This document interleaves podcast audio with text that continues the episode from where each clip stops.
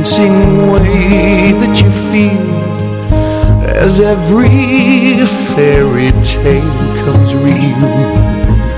I've looked at love that way. Now it's just another show. You leave them laughing when you go. And if you care, don't let them know. Bienvenidos a Tercer Ojo.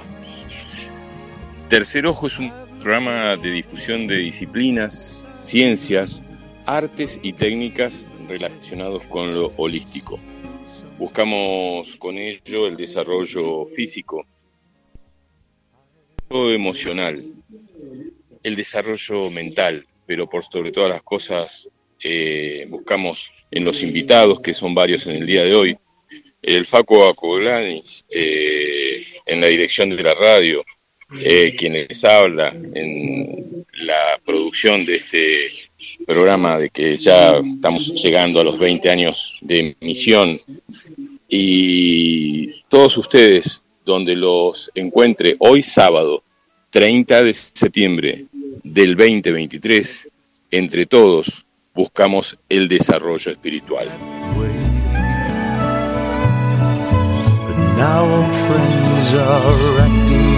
Tercer Ojo se emite a través de la queridísima llamada Radio Limón en la 90.3 desde Capilla del Monte para los alrededores y a través de la www.radiolimon903.com y www.siriusfm.com para todo el planeta y planetas aledaños que están muy interesados en el proceso de evolución de la raza humana.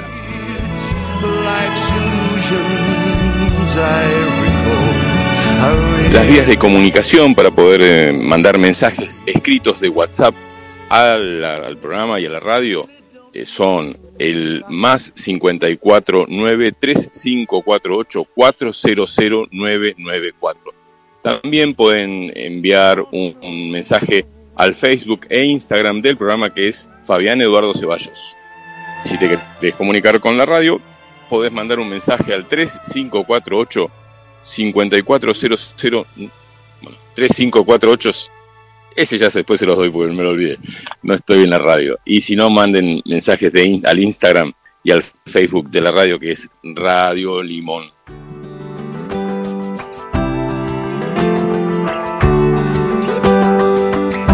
Viendo el tema de, de cosas técnicas, estamos saliendo directamente desde el camping municipal de Capilla del Monte, donde se está dando un encuentro de intercambio de semillas orgánicas eh, que estamos este, cubriendo. En un ratito vamos a hablar con varias personas que están en este, en este evento desde hace, en Capilla del Monte desde hace mucho, muchos años. Eh, uno de ellos es el Cali Pedraza, precursor y gran amante del, tema de intercambios de semillas. También vamos a hablar con Sandra Ledesma, quien desde hace muchos años está recorriendo diferentes lugares del país eh, desarrollando este tema de intercambio de semillas. Marcelo Guzmán, del INTA de Cruz del Eje, eh, que también eh, lo hemos entrevistado en algún momento aquí en este mismo lugar. Eh, Miguel Pelliza, un lugareño que está desarrollando un encuentro con el tema de, semillas acá en la zona. ¿eh? muy interesante, hablábamos el otro día con el Cali tomando un cafecito hablando de este evento y nos pareció muy interesante que Miguel Pelliza también esté. También está Fernando Zapata del INASE, Instituto Nacional de las Semillas, y con ellos les vamos a preguntar algunas cosas que a mí me, me, me, me hacen un poquitito de ruido, que tiene que ver que las instituciones públicas, eh, estatales, estén regulando el tema de las semillas, ¿no? O sea, eh, hasta qué punto eh, este tema de las semillas, que es algo que eh, realmente es muy, muy eh, importante cuidarlas, las que son orgánicas y demás, estén siendo reguladas. Así que bueno, ahora vamos a hablar con la gente del INASE, del INTA, eh, la gente que desde hace mucho tiempo está haciendo el intercambio de semillas, gente que cultiva sus plantas que después las cuida para que estén eh, protegidas de, lo, eh, de lo químico, ¿no? Eh, todos queremos comer la comida más sana posible, por lo menos los que estamos escuchando el programa desde hace ya casi 20 años, hablamos siempre de esto. Con el Cali hacíamos un, un micro del programa que se llamaba A tu salud y hablamos con el Cali Pedraza, con Juan Carlos Perea, de la Huerta Orgánica Casablanca, hablábamos con, con varios seres que les gustaba el tema de, las semillas, nos juntábamos después en casa y hacíamos eh, plantines, hacíamos una pequeña huerta eh, en un lugar que muy chiquito de 10 por 10 y ahí estábamos con el, con el Cali y otras personas más haciendo este, este trabajo, difundiendo, seguramente más de uno este, eh, más de uno se acuerda y ha participado de este encuentro de semillas eh, que hacíamos en, en, la calle Rivadavia y Salta, que nos juntamos ahí eh, los sábados a las 3 de la tarde, terminaba el programa, en aquel momento en Radio Astral, y después nos íbamos a, hacer este, esta reunión de semillas eh, que el Cali traía de diferentes lugares, y después hacíamos, en algún tiempo también hicimos plantamos árboles después de los incendios, en el año 2008, me acuerdo, que fuimos a la zona de Quebrada de Luna, que fue la zona más afectada por los incendios. Bueno, yo acá al, lado mío, pegadito, y ustedes me van a decir si estamos saliendo bien, eh, em, tengo al Cali Pedraza, que diría que es el precursor de, todo este tema, ¿no? Eh, primero vamos a ver los, mensajes, en el caso de Carlos Goncalves, que dice, hola Fabián, buen día, programón el de hoy, buena vibra para todos los participantes en el encuentro de semillas, un abrazo. Bueno, saludos del otro lado de las Sierras Chicas, te, te mando un saludo grande. Acá Ale dice, escuchando desde Montevideo, con mucho cariño, abrazo grande, qué lindo el Ale, eh, gran persona con el que estuvimos compartiendo lindos momentos y que después voy a ver ese videito que, que, nos mandaste, Ale, del casamiento. Gracias por estar. Ayelén desde Cosquín dice, hermoso día hoy, aquí presente disfrutando del programa. Venite después, Aye, cuando termines, que va a estar hasta, hasta largo esto. Eh, y Erika desde Miami dice, buen día, esperando, eso fue hace un ratito, esperando el programa entonces. Bueno, un placer, Cali, una vez más, difundiendo el encuentro de intercambio de semillas. Buen día, Fabián, buen día a la audiencia. Sí, nuevamente, aquí estamos como los ciclos de la naturaleza, una vez al año. eh, o dos. Una, porque intentamos hacer em, un encuentro otoño-invierno, ¿no? Eh, para tener semillas de, para sembrar en otoño-invierno, en Charbonnier. Hicimos un par de veces, pero no pudimos sostenerlo, bueno, por, una serie de cosas. Pero sí, este hace 14 años, ya venimos. Ahora lo que estaba haciendo la reseña de aquel momento, de aquella casa, ¿viste? Que nos encontramos. Bueno, eh, podíamos encontrarnos porque nos interesaba todo lo que estaba pasando en nuestro entorno, ¿no? Todo en la cuestión de la huerta, me acuerdo los zapallos de Pilmayer, ah, bueno, todas las cosas que, fueron muy lindas, la gesta que se, se hizo ahí, ¿no? De, charlas para poder organizarnos con el tema de la minería. Eh, un poquito más lejos porque está está un poco movida el ruido de niños y de micrófono. Este, me, acuerdo, no sé si estará escuchando Estelita Pané, que se ganó un zapallo enorme, que así hicimos un sorteo y la Estelita se ganó ese zapallo grande y tenemos una foto por ahí de ella con el zapallo arriba de la cabeza, casi más grande el, capallo, el zapallo que esa. Este, y, bueno, uno de esos, uno de esos grandes momentos, ¿no? De, de, ahí calle Salta y Rivadavia, en una pequeña huerta de 10 por 10, donde hicimos un montón de cosas durante bastante tiempo. Viste, ¿no? Y, y, bueno, eso te ha registrado, acordate el documental Hagamos Bosque, ha registrado ese encuentro de, seres ahí que estábamos tratando de, intercambiar la vida, ¿no? Porque las experiencias, más las cosas que, que estaban ahí como surgiendo con el tema de la reforestación, de lo cual, bueno, está, está todo registrado en 2007, que hicimos esa, esa plantación ahí en La Gemela, bueno, todo eso, ¿cuántas cosas pasaron, Fabián? Muchas. Yo me acuerdo que en el 2007 fue el incendio de las gemelas que venía desde aquella zona y se reforestó lo que era una especie de predio, eh, un, predio que era eh, como un predio libre donde no se puede construir y algunas de esas plantas eh, salieron. Costó mucho porque faltaba agua. Y de hecho yo viví durante dos años pegado a ese predio y lo recorría bastante seguido. Qué bonito, ¿no? Sí, ahí están los algarrobos porque si plantamos eh, algarrobos de dos años para que ya tengan una cantidad de reserva, ¿no? Para ser resistente a la sequía y también al invierno. Y también semilla. Todo lo que era arbolitos eh, de plantines están, están altísimos ahora hay que ir a verlo porque uno tiene que volver a ver a los hijos y recorrer esos lugares. Y, bueno, esa es la vida, o sea, uno eh, cree controlar, pero en realidad estamos dentro de un sistema que nos sustenta, que nos convoca y nos sustenta. Bueno, eso es, la, es parte de la, de la vida, ¿no? De lo cual uno tiene que tomar una iniciativa de propiciar el encuentro con la vida a través de la semilla, a través de, propiciar, de eh, generar arbolitos, de, tratar de mejorar el alimento. Bueno, todas esas cosas hacen que eh, motivo para que nos juntemos, ¿no? Aquí o allá, como hoy. Por ejemplo, eh, el tema del, de las personas que eh, año a año nos vamos encontrando. Bueno, es el momento ideal como para preguntar, ¿dónde estamos? ¿Qué estamos haciendo? cómo nos está yendo con todo este tema de, del intercambio, con el, con el tema de la producción de nuestra huerta, porque vamos a ser claros, eh, la mayor vitalidad es donde nosotros ponemos las mejores condiciones, ¿no? Para que la vida florezca, para que la vida crezca, ¿no? Eh, y que va a ser parte de nuestro cuerpo. Todo lo que estamos sembrando, sea una lechuga, ya sea un zapallo, va a formar parte de nuestro cuerpo. Y fundamentalmente somos sol, no hay que olvidar eso. Y tomamos sol, porque ellas, las plantas, toman el sol y nos pasan directamente a nosotros eso. Fíjate qué, qué interesante lo que estás diciendo, ¿no? Porque eh, difícilmente eh, a veces nos tomamos ni siquiera el tiempo para estar tranquilos cuando comemos eh, y a muchas veces estamos comiendo y no estamos siendo conscientes de que estamos transformándonos.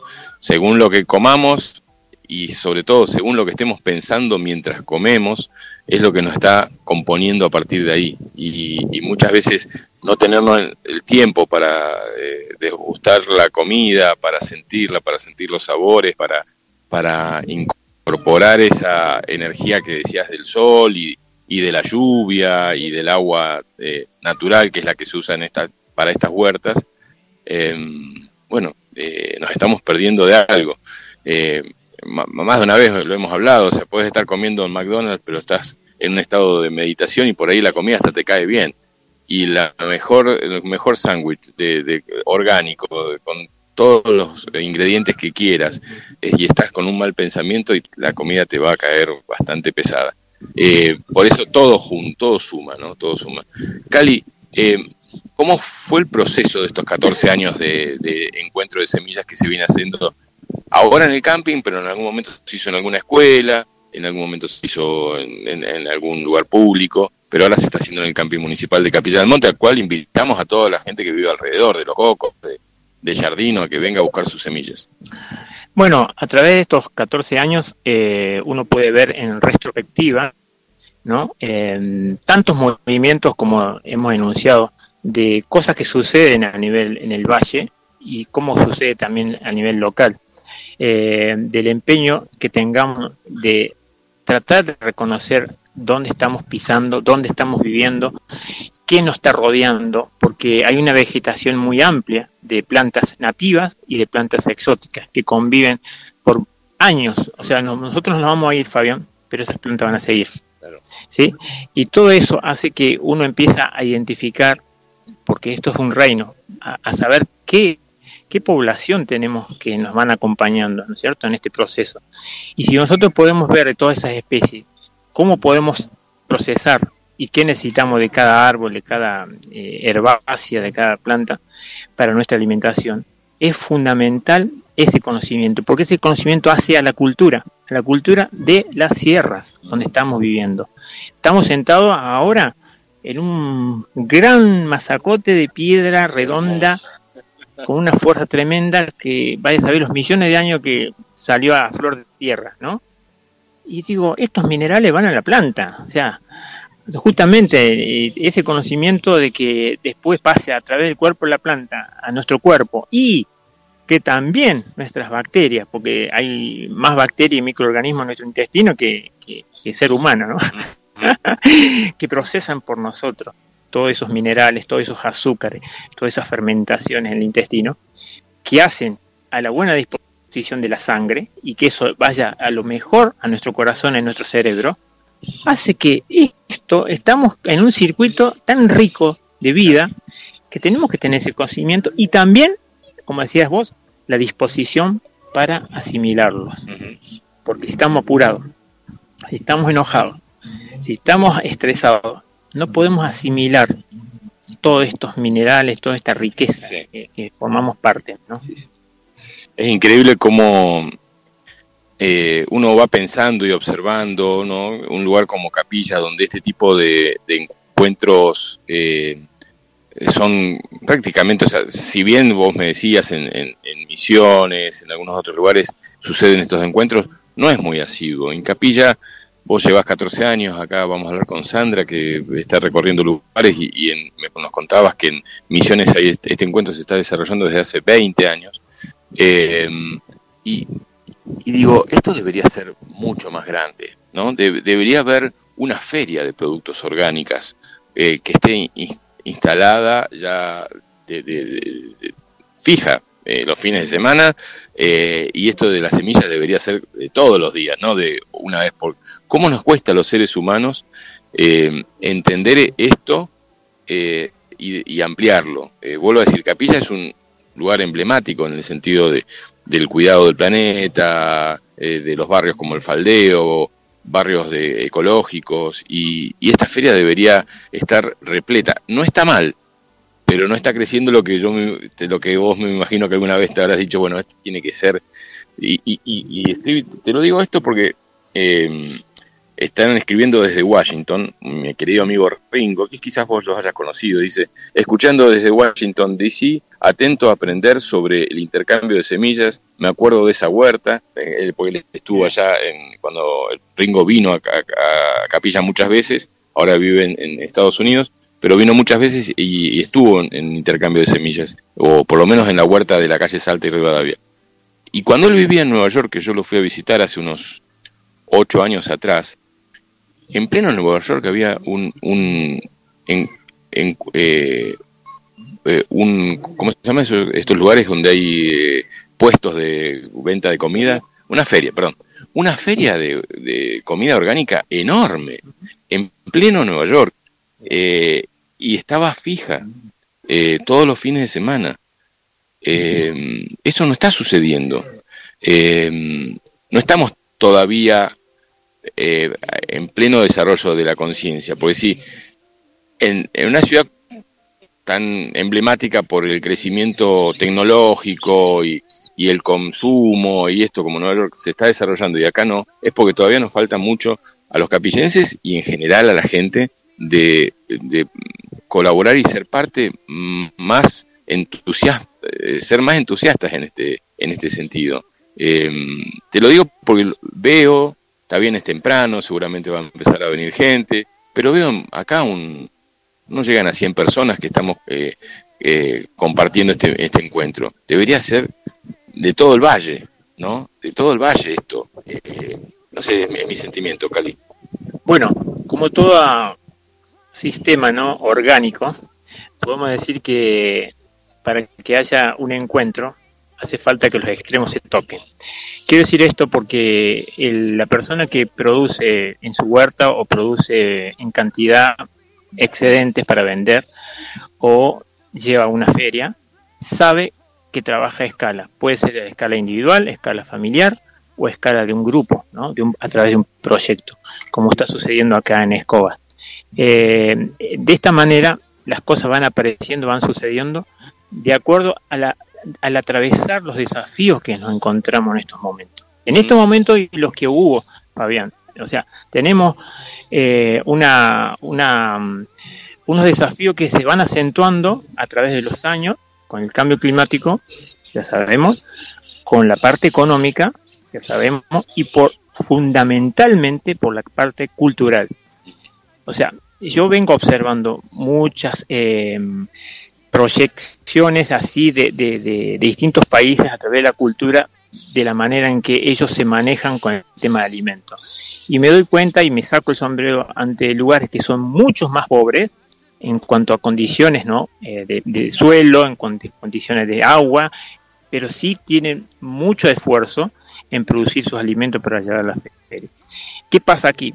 Hay un gran circulante de dinero que termina en los grandes supermercados.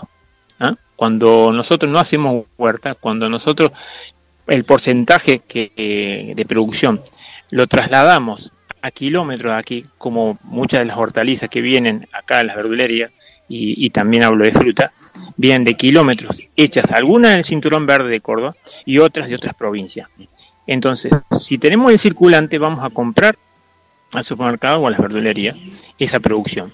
¿Qué pasaría? Si de, repente hay un problema de transporte o esta mercadería se encarece, bueno, que ya se está encareciendo por los insumos que están en dólares, bueno, aumentan los precios.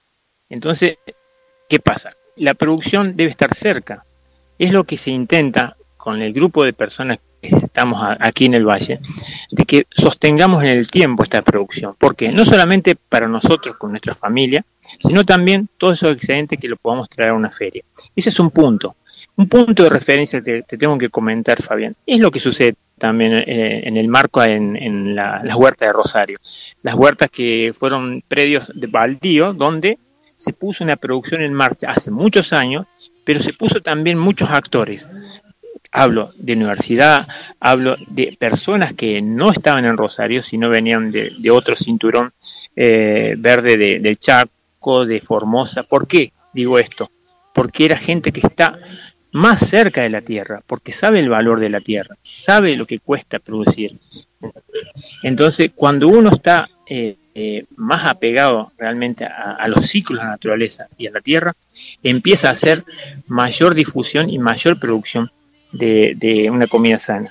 Cuando hay una conexión como comprador, vos, yo, cualquier otra persona, de lo que cuesta realmente a la tierra, a, la vida y, y también los costos, te das cuenta de que comer sano, comer algo fresco, eh, hay ciclos que se cumplen.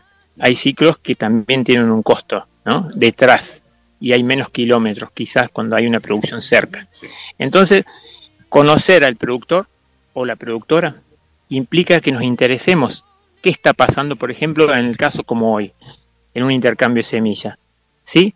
Reconocer a las personas, reconocer qué está haciendo tratar de ver dónde está ubicada localmente en la parte. Quizás ir a visitarlos también. Exacto. Entonces esa persona sigue todo el año teniendo una producción, de puertas para adentro o a lo mejor en las ferias, como pasa en San Esteban, aparte de este intercambio, que hay una feria. Cali, yo creo que eh, eh, el, productor, eh, a, mí que me, siempre me gustó trabajar con artistas, incluso hasta cuando tenía una agencia de publicidad, Ringo que está escuchando, era el director creativo de la agencia, y, y eh, los considero un artista, ¿no? O sea, eh, después con artistas como Ciruelo, con músicos que hemos trabajado. Para mí el productor es un artista que eh, el artista siempre le gusta estar componiendo en su lugar, en, su espacio, y que otros hagan el, trabajo de difusión. Bueno, acá están saliendo los artistas de la huerta a, mostrar su arte y, su forma de desarrollar su arte a este, a este encuentro de intercambio de semillas. Y, y, me, parece muy válido la idea de, colaborar para producir. Eh, el otro día, mientras tomamos un cafecito y, creábamos esta, esta charla, eh, que fue hermoso ese, encuentro del café y, la idea de, generar cosas, hablábamos de los tiempos probablemente complicados que vayamos a vivir. Sea cual fuera eh, los resultados de las elecciones dentro de tres o cuatro semanas, eh, los momentos que estamos viviendo eh, todavía son tranquilos, pero seguramente se van a empezar a complicar un poco porque hay algo que se está inflando, más allá de la economía y la inflación, hay algo que se está inflando en Argentina y, y en algún momento ese globo debería estallar y probablemente se genera algún conflicto. Esos conflictos, eh, si bien en lugares como estos eh, probablemente no, no lleguen.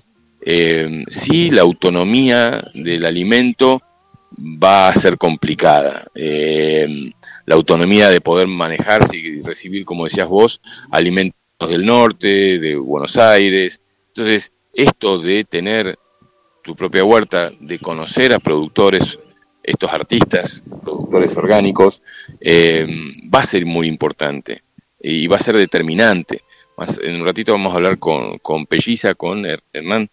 Eh, Miguel. Miguel Pelliza, perdón.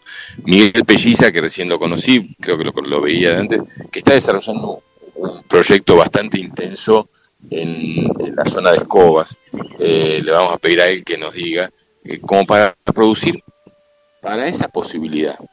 ¿No? Esa posibilidad que la venimos hablando hace un montón de tiempo, porque hace casi 20 años que nos conocemos nosotros, eh, y desde que nos conocemos decimos, y si vienen tiempos difíciles tenés que tener tu huerta. Eh, ¿Cómo ves vos ese tiempo del que hablamos siempre? Siempre lo proyectamos como para más adelante, más adelante, pero eh, es muy probable que lleguen los próximos tiempos cercanos, para que realmente tengamos ese desarrollo de esa huerta. Y si no, simplemente tener la huerta, ¿no? Eh, Ringo en Washington, Erika en Miami, eh, no creo que el Ale en, Montevideo tenga lugar para hacer su huerta, pero eh, todos tenemos la posibilidad de tener un lugarcito para hacer la huerta. Y todos los que están escuchando, eh, Ayelén desde Cosquín quien sea que esté escuchando, tiene un espacio para hacer su huerta. ¿Cómo podemos acelerar ese proceso de, de, incentivar a la huerta en el hogar? Em, yo creo en, en un punto donde hay una señora que no está aquí, pero sigue viviendo en mi corazón y en muchos corazones de muchas personas, que una adelantada del año 70, se llama una keniana, se llama Bangari Matai. Yo te la cito porque tomo una referencia como tomo de otros cuando hablamos de progreso, ¿no? Eh, cuando no estamos distraídos de las cosas valiosas. Porque en esta época estamos distraídos, saturados de mucha información, pero estamos distraídos de las cosas valiosas, del agua, del suelo, de los alimentos que forman parte de nuestra vida. Entonces, eh, más allá de eso, ella tenía eh, esta consigna de que para ella progreso es tener, contar con agua pura, contar con, con aire puro y con alimentos sanos una consigna que la puedes resumir en tres dedos ¿no? de la mano. Y son muy grandes, son muy importantes en esta época. En esta época y en la época que estamos suponiendo que puede llegar en el extremo, cuando falten o cuando estemos en una crisis profunda. En cualquier momento de la vida no tenemos que perder esa, ese norte, esa, esa brújula realmente que, que nos dice qué es lo valioso para nuestra vida. Ahí entonces uno se encuentra con los productores, se acerca a un lugar como este o va a visitarlo para saber, para preguntarle si no sabe, si no ha iniciado una huerta o cómo hacer, cuál es el conocimiento que se necesita para identificar las especies que son comestibles o, cómo podemos preparar la tierra o cómo podemos cuidar el agua. Yo creo que lo dijiste muy bien. Buscar ese arte que está acá, en, cerquita de nuestras casas. Eh, vos sabés que ahí me parece que te están buscando. Eh, ahí, ahí, ahí, va para allá. Lo están buscando al Cali para seguramente hacer una consulta. te voy a pedir si lo podés avisar a Sandra que venga para acá en un ratito. Eh, Cali, eh, no, todavía no, todavía no te vayas, no, no se me vayan. Em, yo, yo eh, este, estamos con, con mucha información que necesitamos resolver. Por ejemplo, el tema del agua. Esta zona es una zona seca y cada vez más seca. Eh, nosotros, por ejemplo, en casa estamos esperando las lluvias, uno dice, bueno, espero el agua, no, yo espero las lluvias.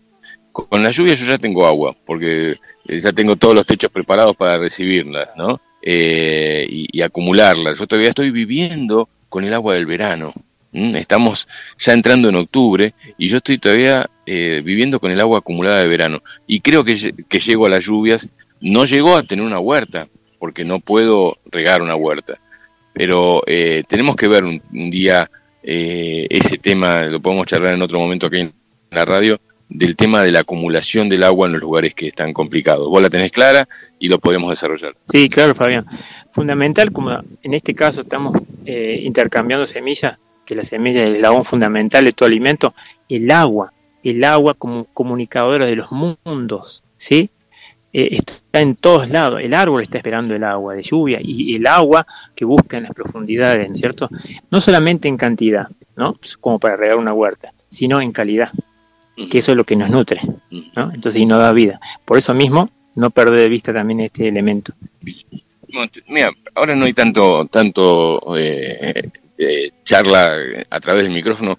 Vamos a ir viendo si nos podemos acercar hasta algún lugar donde esté eh, o Sandra o Marcelo o Miguel para poder entrevistarlo y charlar un ratito con él. Cali, es siempre un gusto en, ser estar hermanados acá en, este tema. Gracias Fabián, gracias a, a todo lo que podés difundir, porque bueno, eh, sos como el viento, llevás, traes, acercás, arrimás, jugás. Jugás, exactamente. Te agradezco muchísimo. Bueno, ¿Eh? gracias a vos, gracias. El Cali Pedraza, aquí en el programa Tercer Ojo. Yo voy a ir viendo los mensajes que van llegando. En un ratitito vamos a hablar con eh, Sandra Ledesma, también del encuentro de semillas y vamos a ver si podemos charlar y nos cuenta un poquito cuál es su proyecto. Al mensaje de Ringo ya lo leímos, el de Susana dice, buen día hijito, se escucha muy bien, qué lindo escucharte en vivo, te amamos, besos, soy Armando, aleluya.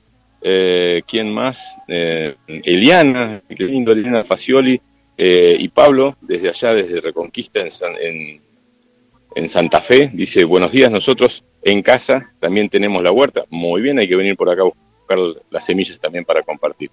Bueno, em, vamos a ir buscando un poquitito otros invitados para poder charlar. Acá lo veo. A ver si puedo hablar con, em, con Miguel Pelliza. Eh, Miguel, ¿podemos hablar un ratitito? ¿Tenés tiempo? un gusto, ¿cómo andás? Estás en vivo en Radio Limón. Buenos días, un gusto estar acá en este encuentro de semillas. Eh, Miguel, vamos a buscar un lugarcito tranqui, porque acá por... entre ellos, y me contaba el Cali Pedraza de este proyecto que estás teniendo en Escobas, ¿eh? que es un proyecto eh, interesante para estos tiempos que, se están desarrollando y, con el cual podemos llegar a empezar a, contagiar. Está escuchando gente que desde Reconquista, desde el otro lado de las Sierras Chicas, desde Unquillo, eh, desde Washington a Miami a, Montevideo.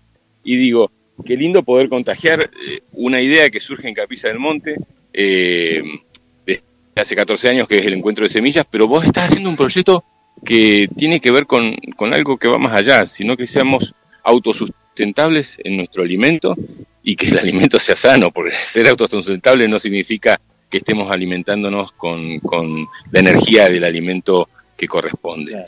¿En qué estás? Bueno, en, en, Escobas empezó un proyecto ya hace un año, casi dos años va a ser, donde a partir de una capacitación en la elaboración de bioinsumos que dio el ingeniero Scheibengraf en el campo de la familia Paredes, de ahí surgió el entusiasmo de jóvenes fundamentalmente de poner en marcha un espacio improductivo, un espacio chico primero, que había sido un corral antiguo, y ahí se empezó a trabajar en lo que era la producción agroecológica de hortalizas, con muy buenos resultados, y después se extendió, se amplió eh, tanto la producción de hortalizas, se incorporó la producción de colmenas, y, y también 50 colmenas, y también la producción de 260 frutales, la plantación de 260 frutales que se ha terminado de hacer hace poco tiempo. Es decir, de pronto se transformó ese espacio que estaba improductivo en una unidad de producción de alimentos sanos, con una eh, conciencia agroecológica y un espacio de capacitación de los jóvenes. Eh, es muy importante que los jóvenes eh, aprendan a producir alimentos. Eh, hay muchos saberes que si no los retoman eh, los jóvenes se van a ir perdiendo, eh, sobre todo para, para lo que son las prácticas de las prácticas de, producción, nosotros llamamos ahora agroecológicas, y que han sido utilizadas durante muchísimo tiempo por todos los pobladores locales. Entonces, eh, nosotros creemos que Escoba se ha transformado en un proyecto muy bueno de la mano de la dignidad, es un movimiento social que es el que ha apoyado todo este proceso y ha logrado el financiamiento necesario para poder hacer todo lo que mencioné recién. Miguel, eh, Escobas queda muy cerquita de Capilla del Monte, pasando eh, Charbonnier. Nosotros somos de Quebrada de Luna, eh, vivimos a, nueve kilómetros de la entrada de la ruta 17 y sabíamos, eh, y, hay vestigios, de, que esa zona de Quebrada, a la altura de la entrada de los terrones, era una zona donde había muchas huertas. estaban las acequias, que se compartían en el agua, que era un tema difícil porque muchas veces hubo hasta pelea por el tema del agua en esa zona, pero eh, digamos, por momentos hay zonas que se perdieron, pero que eh, eran muy reconocidas por la producción de frutales, de hortalizas, de huerta, y la zona de Quebrada de Luna era un, un punto importante. Se perdió, ahora ya se está volviendo a, a, repoblar la zona, porque se despobló durante mucho tiempo, y se está repoblando, pero con gente por ahí que viene en búsqueda de, em, por ahí más, venir desde las ciudades, eh, saliendo de las ciudades para vivir al aire libre. Qué lindo sería que en lugares como Quebrada de Luna se den eh, la posibilidad de estas charlas eh, para que también se retome eso y que entre todos generemos lugares de producción eh, e intercambio, ¿no? Porque lo que produce uno eh, en cantidad, por ahí para el consumo de uno no sirve. Eh, si uno lo intercambia, puede, generar otras cosas. ¿Cómo podemos llegar que en cada polo, que en algún momento fue nutritivo para, para, para las familias y las poblaciones, se retome esto que se perdió? Sí, hay que, yo digo que hay que mirar para atrás es decir, de pronto eh, la gente que vivió acá en la zona en el siglo pasado, o a fines del siglo XIX, tenía eh, estrategias de supervivencia muy importantes. Hay que pensar que antes no había medio de comunicación, eh, no estaba el ferrocarril, no había caminos, y la gente comía muy bien, producían sus frutas, sus alimentos, su carne, era una zona ganadera importante. Hoy en día hay menos vacas que hace 50 años atrás en la zona, o menos ovejas, o menos cabras. Es decir, de pronto todo lo que es el sistema productivo hay que volver a fortalecerlo. Y cuando uno piensa que la gente de antes sembraba su trigo y lo molía en el molino harinero de San Marcos y tenía su harina, parece algo eh, eh, utópico que no, que no pasó, pero realmente la gente de antes solucionaba sus problemas hacía charqui, charqui de carne, charqui de zapallo, lo guardaba para el invierno, eh, había frutas secas, eh, es decir, todo eso son eh, posibilidades que aún hoy podemos retomar y sobre todo volver a aprender a producir.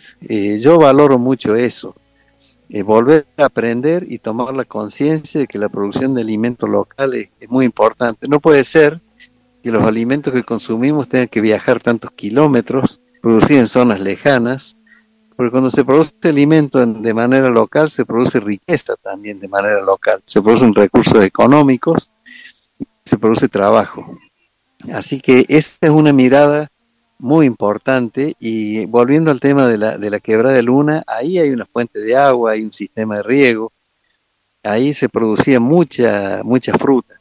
Mi padre era de Charbonnier, nació en 1920, y me contaba que cuando ellos eran chicos iban a buscar eh, la fruta a la quebra de luna. Era un gran proveedor de sandías, de melones, de duraznos, de ciruelas, de higos. Es decir, eh, está el recurso agua, y cuando está el recurso agua, buenos suelos, lo único que falta es el trabajo para ponerlo en producción. Sí, de, hecho, eh, hay muchos tunales en algunas casas de por ahí, hay, muchos, este, eh, muchos frutales, muchos frutales y vestigios muy importantes de, surcos de siembra, ¿no? Eh, se, los, se los puede llegar a ver todavía.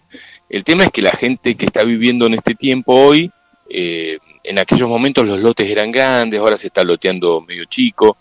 Eh, igual, con un espacio, nosotros hablamos con el Cali, nosotros hacíamos una, una, unas charlas hace 18 años atrás con el Cali en, en, un lugar que era el fondo de la casa donde yo vivía, enfrente de, de, los bomberos, y el lugar era de 10 por 10.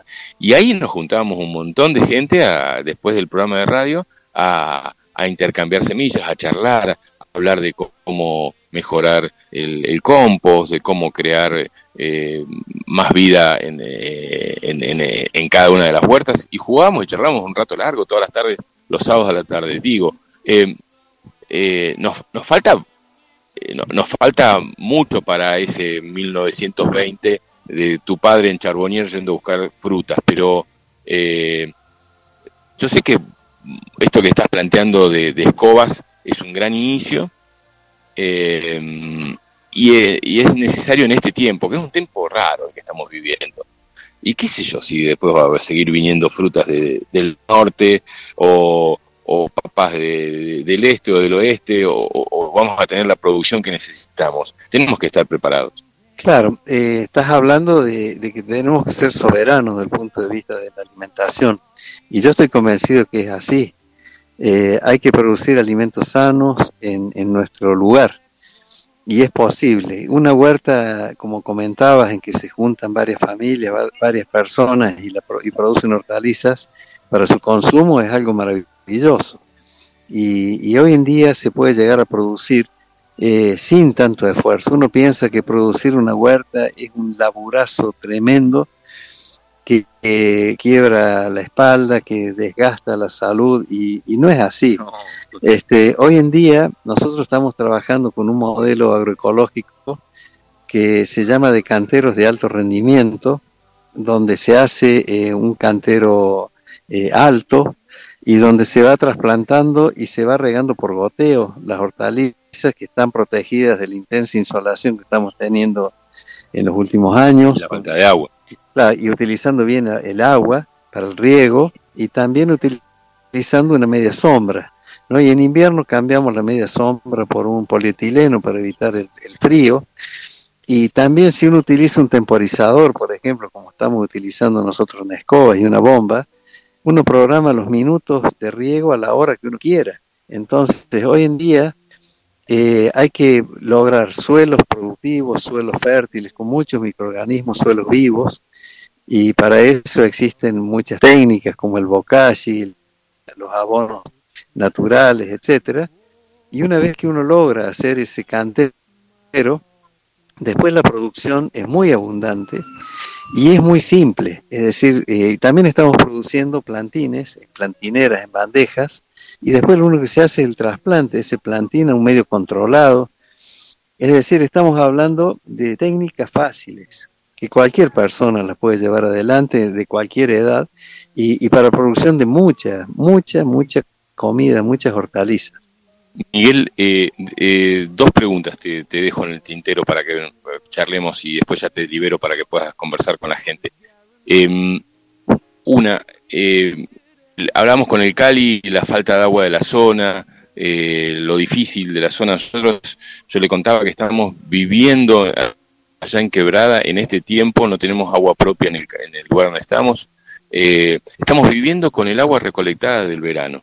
¿no? Durante todo el verano nosotros, eh, los techos de las casas eh, tienen su, su caída hacia un lugar, ahí tenemos tanques de plástico, me encantaría tener otro tipo de tanques, y almacenamos ahí bastante cantidad de agua y todavía estamos teniendo ese agua de lluvia sumada a un poco de agua que entra por día de, un pozo de un vecino que nos presta eh, su lugar porque no lo habitan y recibimos 300 litros de agua por día para compartir entre una vecina y nosotros. 300 de agua, litros de agua cada dos días, como mucho en este tiempo. Por lo cual eh, nos alcanza para, para sustentarnos eh, en la vida diaria a dos familias. pero no nos da el tiempo para la capacidad de agua para eh, seguramente ustedes ya también tienen desarrollado el tema de cómo conseguir el agua en lugares donde tienen problemas de agua eh, eh, constantes. Eh, hay, hay técnicas de captación de agua de lluvia que dice que por techos, cuando llueve, pasan torrentes, verdaderos torrentes, muchísima agua, que si uno la puede almacenar y después utilizar bien, de esta manera estamos hablando, un sistema de riego por goteo que consume pocos litros de agua y de manera estratégica. Entonces, ese es, la, ese es el camino, eh, captar agua de lluvia, almacenarla bien y, compensar cuando no llueve con riego por goteo, o sea, utilizar muy bien el recurso agua, agua que cada vez es más escaso. Bueno, eso lo vamos a ir hablando. Me encantaría poder ir, a visitarte allá a Escobas algún día. Yo te voy a pedir el teléfono para ir a, salir. No sé si hay wifi allá, incluso hasta poder salir eh, en vivo eh, desde el lugar que están armando para poder, eh, no sé, sentirlo, ¿no? Porque me lo contás y, me lo imagino, pero viéndolo lo voy a sentir y quizás lo podamos transmitir mejor al, al eh, muchísimas gracias, Miguel Pelliza, por estar acá con nosotros en, este, en este programa de radio. Va a ser un gusto recibirlos allá y, para que ustedes puedan ver. En este momento estamos en un proceso de transición de la producción de invierno, se está terminando y estamos iniciando la producción de primavera-verano y los frutales están eh, en pleno proceso de brotación. Estamos terminando un alambrado porque eh, sus paredes, que el dueño del campo tiene ovejas, Así que antes que broten tenemos que cerrarlo bien para que no se los coman. Pero realmente nosotros estamos muy felices con los resultados que vamos obteniendo. Han sido procesos largos, difíciles. Eh, hay que pensar que cuando hay un grupo humano, eh, estamos acostumbrados a trabajar solos normalmente. Es muy difícil hacer cosas en comunidad. Entonces lo que nosotros estamos llevando adelante desde hace un tiempo muy largo ya, es un proceso de trabajo conjunto, un proceso comunitario de hacer las cosas. Y creemos que esos resultados son excelentes. No quiere decir que no hayamos tenido problemas, hemos tenido problemas, pero hemos aprendido a solucionarlos. Y eso también es un camino. Más allá de lo productivo está lo humano, los vínculos, y, y estamos, estamos avanzando, así que estamos muy felices. Los esperamos. Gracias. Gracias, Miguel. Muchas gracias por estar con nosotros. Miguel Pelliz, ahora en un ratito también vamos a hablar con gente del INTI y, de otras instituciones, este, para también ver la otra parte, ¿no? La parte estatal, la parte que a mí no me gusta tanto, pero que de alguna forma también tenemos que, convivir con esta situación. Gracias, Miguel. Este, Miguel Pelliza con nosotros en el programa Tercer Ojo. Hay mensajes que van llegando. En este caso es de Mirta Pech, que dice, buen día, buen programa, hoy abrazo a la distancia. Sí, el sábado pasado nos estuvimos viendo un rato largo, eh, tranquilos. Em, desde el Festival eh, de Música Medicina, eh, escribe Mariposa, con ella vamos a hablar en un ratito nomás. Dice, excelente información, gracias por tan noble servicio. deseo que esta información tan valiosa llegue a muchos. Gracias por invitarme a escuchar desde temprano saludos desde Mississippi. Mira vos, Mississippi. Este, qué lindo sería poder algún día eh, viajar con semillas desde acá al Mississippi y en ese lugar con tanta agua que, acá nos falta. Eh, vamos a hablar un ratito del Festival de Música, ya les digo, eh, Festival de Música Medicina, Canto con Memoria, eh, vía internet eh, se va a hacer este festival los días 15, 16 eh, de octubre, desde las 5 a 7.30 pm, vaya a saber de qué país, con transmisión que se realizará desde Colombia, México y Miami. va a estar Rocío Conde desde México, Peter Rivera desde Colombia y Mariposa, que es con quien vamos a hablar desde Estados Unidos, son co-creadores del segundo festival de música, medicina, canto con memoria vía internet. Es la segunda versión del festival, contará con la participación de 20 artistas de diferentes nacionalidades dedicados y comprometidos con su misión como músicos medicina. Algunos tan reconocidos como el maestro, amigo, querido hermano de la vida, el señor Alberto Busselman y Marisa Rieta, desde Argentina, Freddy Velázquez, quien fue miembro del reconocido grupo Putumayo desde Colombia, en el año 2021 se realizó la primera versión con un éxito total, ya que contamos con artistas súper reconocidos como son María eh, Moscosuma, Agna Viento Huiricuna, eh, mm, Danza Colibrí, eh, Chris Orange y muchos más. El objetivo principal del festival es hacer un rezo poderoso por la Madre Tierra y cada uno de sus pequeños habitantes, dos días de encantos medicinales que deseamos llegue cada vez más, mucho más, sobre todo estos momentos en los que hay tan, eh, tantos sufriendo y pasándola mal. Deseamos que la música, medicina llegue a cada rincón haciendo su tarea como es el sanar corazones y ponernos a vibrar en las ondas del amor de la paz. Mariposa María Ruiz, en el año 2017, con quien vamos a hablar un ratito, comenzó una campaña hacia los Grammys latinos solicitándole a la Academia Reconocimiento de la Música Medicina.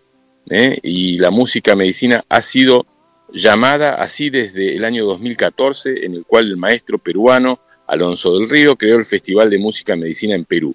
La música medicina es milenaria, eh, nuestros ancestros utilizaban los ícaros como para comunicarse con el gran espíritu, cantándole a la madre tierra y a la mujer de sus hijos. Eh, hoy en día contamos con más de 300 músicos medicina, entre solistas, dúos y grupos, cantando esos mismos cantos con el mismo sentido. Nunca en la historia de la raza humana ha ocurrido un acontecimiento tan significativo, ya que eso nos garantiza como reza nuestra permanencia en nuestra tierra que algunos se han eh, dedicado y esforzado bastante por dañar. Bueno, sigue el texto, Mariposa Ruiz eh, es guardiana eh, de la Madre Tierra y vamos a hablar en una horita con ella nada más. Bueno, creo que hasta ahí estamos. bueno, vamos a ir buscando más invitados para charlar. El, parezco un loco hablando con el celular en medio del camping municipal, pero bueno, eh, somos muchos los locos. Vamos a ver si podemos hablar con Sandra Ledesma, o con Marcelo Guzmán, o con Fernando Zapata. Sepan que algunos son de organismos eh, públicos y, vamos, a, vamos a preguntarle cosas que quizás no, no sean cómodas para ellos, pero eh, por lo menos yo me saco el gusto de, de saber si lo que están haciendo es control o, o, están queriendo de alguna forma eh, eh, hacer crecer este, este evento de semillas. Gente linda que estoy viendo que conozco desde hace mucho tiempo, con sus stands, el Cali que sigue abrazando hombres y mujeres que se van acercando. Vamos a ver con quién nos encontramos. Vamos a ver con quién nos encontramos. Eh, a ver si Sandra estaba por acá, pero ahora no la veo. Eh, vamos a ver si podemos hablar con Marcelo o con... Eh, bueno, se fueron todos. ¿Dónde están? Eh, a ver si le puedo preguntar a Fernando Zapata. Fernando, discúlpame, Fernando. Sé que te estoy llamando. ¿Cuándo puedes ahora? ¿Se los puedo sacar un ratito? bueno, este, bueno, vamos a hablar con Fernando Zapata del INASE, Instituto Nacional de Semillas, que veíamos acá una camioneta del gobierno de Córdoba, eh, pero esto es nacional, así que bueno, me parece que esa camioneta es de otra institución. ¿Cómo andas, Fernando? ¿Todo bien? ¿Qué tal? Buen día, bien, bien, muy contento de estar acá. Bueno, bueno. ¿Desde dónde venís, Fernando? Eh, yo personalmente de, Mercedes, Buenos Aires, donde está mi oficina, pero trabajo formando parte del equipo de, lo que le llamamos especies criollas, este, con otros, que es este, también Cristian Molina, que está, que es técnico del INASE, eh, él está en Río Cuarto, y Alberto Ballesteros, que está en la oficina central, digamos. Entonces, Buenos Aires, nos juntamos, nos juntamos acá todos. Bien. Fernando, eh, vos me imagino que sos eh, ingeniero agrónomo eh, y, te estás dedicando de alguna forma, nosotros acá en Capilla vos ya sabés cuál es la onda, eh, nos encanta esto de la huerta, nosotros con el Cali Pedraza venimos desarrollando el tema de la huerta hace casi 20 años en diferentes lugares y la gente intercambió semillas durante mucho tiempo. Que haya un instituto, una institución pública eh, detrás de esto nos puede dar o, alegrías porque significa que, quieren que esto se expanda o eh, también nos puede llegar a dar un poquito de, observación por el hecho de que eh, las instituciones públicas a veces dan un poquitito de miedo. Sacanos ese miedo y decinos qué está haciendo el INASE acá en Capilla del Monte. No, en primer lugar te digo que es que, que sentir otra, de otra manera este, al Estado cuando normalmente siempre fue las, las ferias de intercambio fueron asignadas de, lo clandestino y de lo no permitido. Es así, digamos, el INASE eh, tradicionalmente no estuvo presente en estos espacios, digamos, ¿no? Sin, embargo, eh, es, es importante que esté, Digamos, la ley de semillas que tiene este, más de 40 años eh, eh, le da sentido a, una, a un instituto que, que, en sus inicios de la génesis tuvo más que ver con el enfoque a la agricultura más hegemónica, más tradicional, digamos, de la pampa húmeda, eh, no tanto a experiencias de esta naturaleza, digamos. ¿no? Esto, con solo decir que la, la heladera de nuestras casas no solo en San Marcos Sierra, sino en todo el país. Se abastece de semillas, el 95% son, son importadas. Este, ahí te ponen la disyuntiva de decir acá, si hay temores, sí, vamos, pero el temor es sobre el desafío de cómo hacerlo y que nos salga bien, digamos. Ese es el temor que por lo menos dentro del INASE tenemos hoy. Eh, sin duda que la presencia del Estado a veces pues sobre todo el INASE que tiene el rol de fiscalizador. Nosotros somos un instituto que fiscaliza en el marco de la autoridad de aplicación que le da la ley. Pero es urgente trabajar en indicar las entidades de las villas de esas, de esas especies que, que ancestralmente, que tradicionalmente se fueron trabajando y se están trabajando eh, y, que, y que dan entidad en muchos territorios, digamos, y que le da el sustento, no solo porque garantiza el alimento, sino porque además también pensando a nivel nacional, puede ser, es, no puede ser, es fuente de riqueza y es, es, este, es algo de lo que tenemos que protegerlo. El camino recién empieza, para nosotros como Estado, lamentablemente, porque la resolución tiene un año, la resolución de especies criollas, lo que, lo que le da sentido es identificar especies que son nativas, domesticadas o introducidas, digamos, puede ser un, este, una especie introducida como, eh, no sé, eh, la lechuga, por ejemplo, eh, pero que, que, tiene un mejoramiento y una adaptación en distintos territorios, en distintas localidades, por distintos agricultores. Digo, el maíz, que es, un, que es, una, que es una especie latinoamericana, digamos, americana en general, bueno, a lo largo y ancho de la de América se fue dando procesos de mejoramiento llevados adelante por productores productoras a lo largo de los siglos. Eh, el INASE no reconocía eso como, como algo necesario para identificar y, este, enlistar, digamos, reconocer, sí reconocía el mejoramiento tradicional, científico, que podía ser este, un productor también, basado en el mejoramiento y selección de, de su cultivar. Lo que sería para el, común es lo que se hace la gran empresa, digamos, ¿no? La, empresa de, genética tradicional. Pero sin duda que hay, hay un trabajo de mejoramiento, de, selección y de, y mucho, mucho costo eh, fuera de ese esquema. Eh, cada vez que el hombre eh, interviene en la naturaleza, muchas veces con algunos intereses complica un poco las cosas, ¿no? pasa con, con, los cultivos, si yo te digo la palabra Monsanto, para nosotros es una palabra eh, que nos genera eh, una sensación de, de, descuido hacia la naturaleza. Eh, sí, y yo te digo agroecología, me suena como algo interesante, de cuidar las semillas cuando la semilla es parte de la naturaleza y cuida sola desde hace millones de años, eh, a, mí me, genera una, una, sensación de que el, cuidado de las semillas o el eh, investigar las semillas eh, es como hablar de plantas medicinales y que hoy estemos hablando de laboratorios que utilizaron la planta medicinal y han cambiado la esencia, no siempre para el cuidado de la gente, sino más bien para la domesticación de la gente en el, en el caso de la medicina. ¿Qué significa para vos una, un origen de una semilla orgánica eh, que muchas veces ha sido transformada, no para que el, ser humano esté mejor, sino muchas veces para que el alimento eh, sea un negocio y que termine siendo cómplice de los laboratorios que terminan enfermándote con, con la idea de, cuidarte y, cada vez el ser humano está más enfermo. ¿Cómo podemos pensar que, lo que está haciendo el Estado es cuidarnos?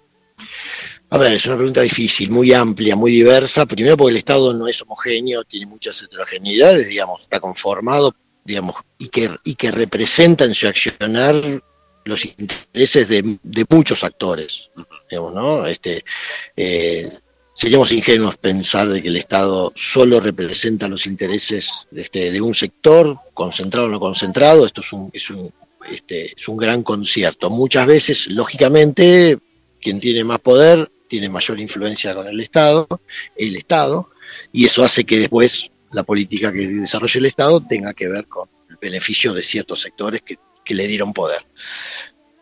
Digo esto como para entender de que a veces hoy, como INASE estoy hablando y estamos en una feria de intercambio de semillas, eh, también hay un INASE que trabaja para la, para la para Monsanto, digamos, no para, sino este, en, el, marco del acuerdo de normativas que Monsanto maneja, digamos. ¿no? Entendemos la semilla es estratégica para el desarrollo de la sociedad en términos generales. Es, un recurso estratégico. Estratégico primero porque empieza, es ahí donde empieza toda la cadena de valor de absolutamente todo. No hay nada que no pase por la semilla, salvo eh, ni siquiera, porque cuando hablamos de naves espaciales también hablamos de alimentos este, y, hablamos de tecnología y de desarrollo de tecnología, gente que coma y demás, ¿no? en todo está la semilla. Eh, el desafío justamente es, es lograr que los modelos de producción logren el bienestar de la población, ¿no? Y en este caso los argentinos. Y esto ahí hablamos de soberanía, ahí hablamos de justicia social, ahí hablamos de independencia.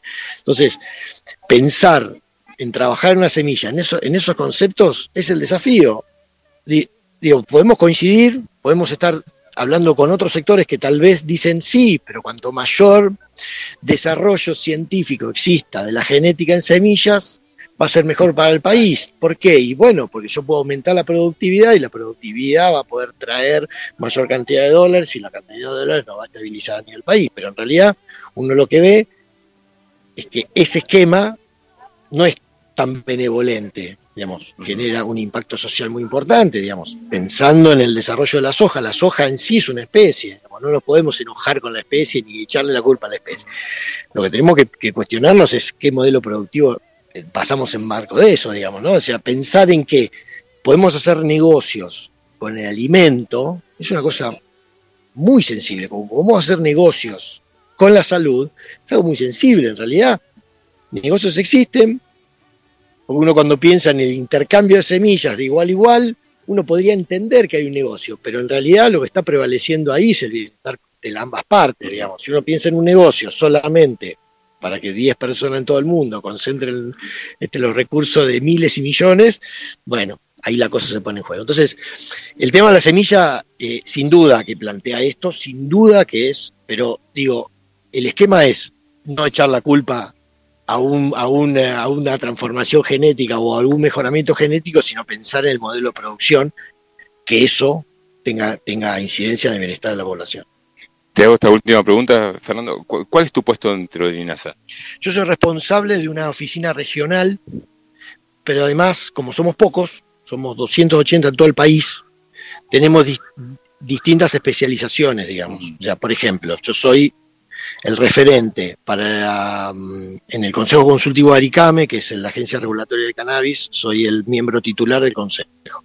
También formo parte del equipo de especies criollas y estoy en relación, digamos, es el nexo, digamos, de persona con el Instituto de INAPSI. Pero además eh, soy como, no, sí, porque somos un poco muy así, porque somos porque, hay este, muchos temas, además de las especificidades y los digamos, las experiencias del laburo que tenemos cada uno, por no decir este, capacidades o, especialidades, digamos. Te, cuento, nosotros vimos acá en Quebrada de Luna, no sé si conoces la zona que va entre los terrones y Ongamira, eh, es una, recién hablábamos con Miguel eh, Pelliza del tema de, de, las huertas que había en aquel momento, hace 100 años atrás, su padre tenía iba a comprar a, esos lugares eh, comida orgánica prácticamente, no se conocía la palabra orgánica todo de la orgánica. mi abuelo eh, tenía un campo en, acá en Jesús María, cerca de Jesús María, en Las Peñas, en un poblado, y fue intendente de ahí. Tenía un campo de mil hectáreas que todavía lo tenemos nosotros, los, los, eh, nietos, digamos. Eh, y yo me acuerdo de haber ido con su 404, con su camioneta pickup Ford, por el campo, metiéndonos entre las vacas, los churquis, eh, que le decía él, ojo con el churqui, ojo con esto, con lo otro, eh, y cazaba a mi abuelo en aquel momento, sacaba la escopeta por el costado y a veces sacaba, mataba un ñandú. Y la verdad que para mí eh, ese, viaje al campo de mi abuelo era, yo que vivía en Buenos Aires, era como estar con el viejo y con acompañar. Después de muchos años el campo ese lo heredamos nosotros, primero nuestros padres y ahora nosotros, eh, y fui a verlo el otro día. Eh, se me caían las lágrimas por lo que veía, porque ese mismo campo que yo veía vida en los árboles y demás, se había transformado en un campo de golf donde todo era soja y habían eh, levantado la cosecha de soja, el campo está alquilado y, lo que yo antes veía como vida, que lo veo hoy en Quebrada de Luna donde vivo, los árboles, los, los, pájaros y, y, los animales que hay ahí, eh, no existían. Y digo, hacia eso no queremos ir. Eh, ¿Qué se puede hacer para que eh, podamos seguir viviendo en el planeta sin dañarlo como lo estamos haciendo? Porque realmente lo estamos dañando y desde la, desde la agroecología también. No, pero a mí me, surge una única, una única palabra que es política. En eso hay que reivindicar la política en el sentido más noble de la, de la concepción, del, del, concepto de política, digamos.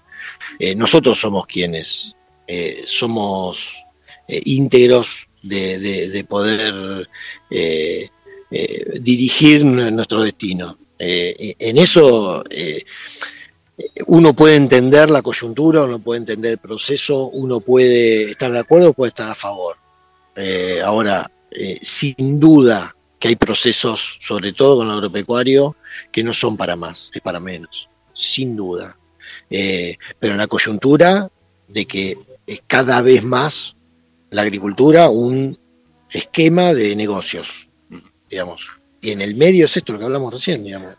Sí, pues, lo último que te digo es, eh, esto que estamos viviendo acá no es un esquema de negocio, o sea, lo que queremos vivir acá es un esquema de, volver, a, volver a entrar en contacto con la naturaleza y generar desde ese lugar un alimento sano e intercambiarlo con vecinos. Sí, el concepto de negocio lo, lo, pongo en la discusión porque es un concepto digamos, de la economía clásica que es este, de, de percibir el mayor beneficio económico. ¿viste? Pero nosotros tenemos que darle un sentido al negocio distinto, que es en realidad decir, che, digamos, qué mejor negocio que es que vivir mejor, digamos, pero no vivir mejor a causa de otros o del ambiente o de lo que fuera, es vivir mejor con eso, el ambiente, con otro, con uno mismo. Eh, lo que pasa que hoy es, bueno, tengo que vivir de algo. Bueno, sí, venía al monte a vivir, vas a poder vivir de algo y con alguien. Pero bueno, eso es que... Es lo que queremos. Fernando, te agradezco estas palabras. ¿eh? No, por favor, un gusto y el año que viene seguramente acá. Y esperemos que sí o antes.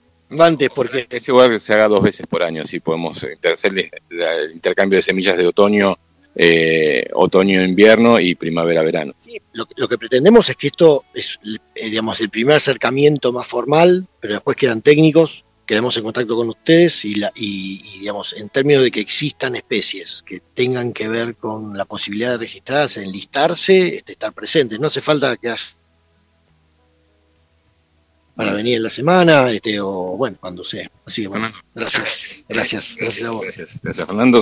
Eh, Zapata del eh, INASE, Instituto Nacional de Semillas, quedó claro de alguna forma que, necesitamos que estas cosas no se regulen para, para que sean, exista más control, todo lo contrario, ¿no? Y lo hablamos concretamente con Fernando para ver que esto no suceda, ¿eh? que eh, me encantaría, estoy viendo realmente menos gente que otras veces en, exposición eh, eh, de productos. Eh, quizás no sea este, espero que no sea este el, motivo por el cual haya menos productores con sus stands. Vamos a ir viendo, vamos a ir viendo con quién más hablamos. Nos queda hablar con Sandra Lezam, Ledesma. Vamos a ver si podemos hablar con ella. Primero vamos a ver los mensajes que van llegando. si es que hay mensajes. Em, eh, estoy imaginando ese lugar hermoso, por favor, toma fotos para compartir, gracias. Lo dice Ale, Ale, te espero acá cuando quieras, Anito, desde Uruguay. El Festival de Música Medicina, muchas gracias, menos mal que estamos, que estamos locos, es un honor, lo dice, y con quien vamos a hablar un ratitito nomás. Em, pocos mensajes hoy, ¿eh? Em, pocos mensajes, che, estamos al aire, seguimos eh, vivos en la Radio Limón, me imagino que sí. Em, vamos entonces al encuentro de eh, Sandra Ledesma. A ver si Ledesma, no, Ledesma, sí. Eh, primero tengo que ubicarla con la vista y después tengo que ver si puedo charlar con ella. Em, de a poquito van llegando más personas eh, a, este encuentro. Eh, no la cantidad que hubo otros años. ¿eh? En otros tiempos la, cantidad de gente era mucha más. Em, vamos a ir viendo ese encuentro. ¿En qué anda la gente de la Radio Limón? qué lindo sería que los encuentros de intercambio de semillas se vayan como mudando a otros lugares y que de alguna forma las semillas que salieron en capilla, en la huerta de alguna persona, em, que amorosamente la cuidó y que retiró sus semillas em, durante la floración de las plantas, em, tenga frutos en otros lugares, ¿no? En otras provincias, en otros países. Eh, le voy a preguntar al Cali perdón, disculpen. Hola, ¿cómo va? ¿Todo bien? Eh, la, Sandra Ledesma se me fue. me parece eso. Después estamos al aire justo con el programa. Eh, y eh, Marcelo también, ¿no? Marcelo de, del INTA. Que yo no los estoy viendo. Bueno, no sé si están la gente de la radio ahí como para poder hacer un pequeño corte y yo buscar a estas personas. Me mandas un mensajito, eh, querido Facu Acoglani, si hago un pequeño corte y seguimos en un ratito nomás. Eh, mandame un ok, Facu, a ver si estás ahí. Pero no, los veo, ¿eh? No, desaparecieron todos. Eh, bueno, me voy a ir un poquito más al... Mientras ubicamos a estas dos personas eh, que queremos entrevistar, una persona del INTA, otro organismo público, ¿eh? que también le vamos a hacer las mismas personas, preguntas que le hicimos a Fernando, de cuál es el verdadero sentido de, la intervención de estos organismos públicos en un encuentro de intercambio de semillas. Em, y también hablemos con Sandra Ledesma, que es una precursora del tema del cuidado de las semillas orgánicas para la difusión y el consumo de productos naturales. Eh, lo voy a ver si el, el, hermano de la vida, el Facu Aculanis, está ahí como para decir, aguantame. Bueno, gracias, Facu. Escuchame una cosa, poneme algo de música. Yo en un ratito voy a salir con mariposas. Mariposas en el estómago. No, mariposas desde Mississippi, de este encuentro de música medicina. Em, pero antes quiero hablar con un par de personas por acá. Eh, Fernando Pajón dice desde, hola amigo hermano, buenas tardes, qué hermoso lo que estás transmitiendo, difícil tema ya que el equilibrio por ahora no existe, no por nada el planeta sufre y nos lo está cobrando. Saludos desde la Babel, todavía estás allá, loco. Se te extraña acá por Capilla, a ver si te estamos viendo pronto. Eh, sí, seguimos escuchando, dice Ringo desde Washington. Hoy Estados Unidos está full, ¿eh? Eh hola Fabián, abrazos desde Chile. Hola Francisco, tanto tiempo, che, que no sabía de vos. Abrazos desde Chile, qué lindo, qué lindo saber que en el, hermano país también estamos compartiendo. Bueno, eh, Facu, te llamo cuando... Ah, van a presentar un libro acá. Eh, Facu, te, te pido cinco minutitos, poné algo de música linda, porfi, y te llamo cuando tenga alguno de los invitados que tenía eh, agendado acá en, en la producción. Ah, gracias, hasta prontito.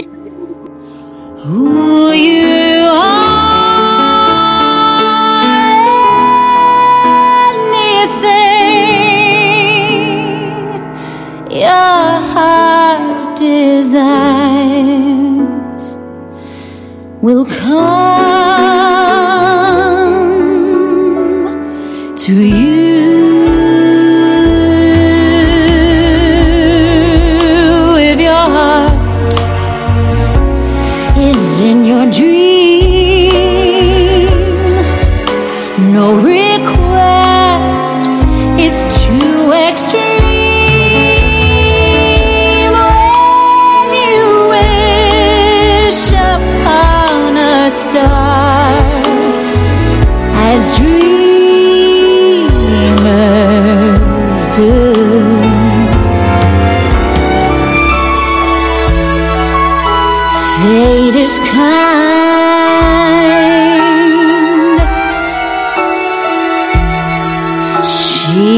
brings to those who love.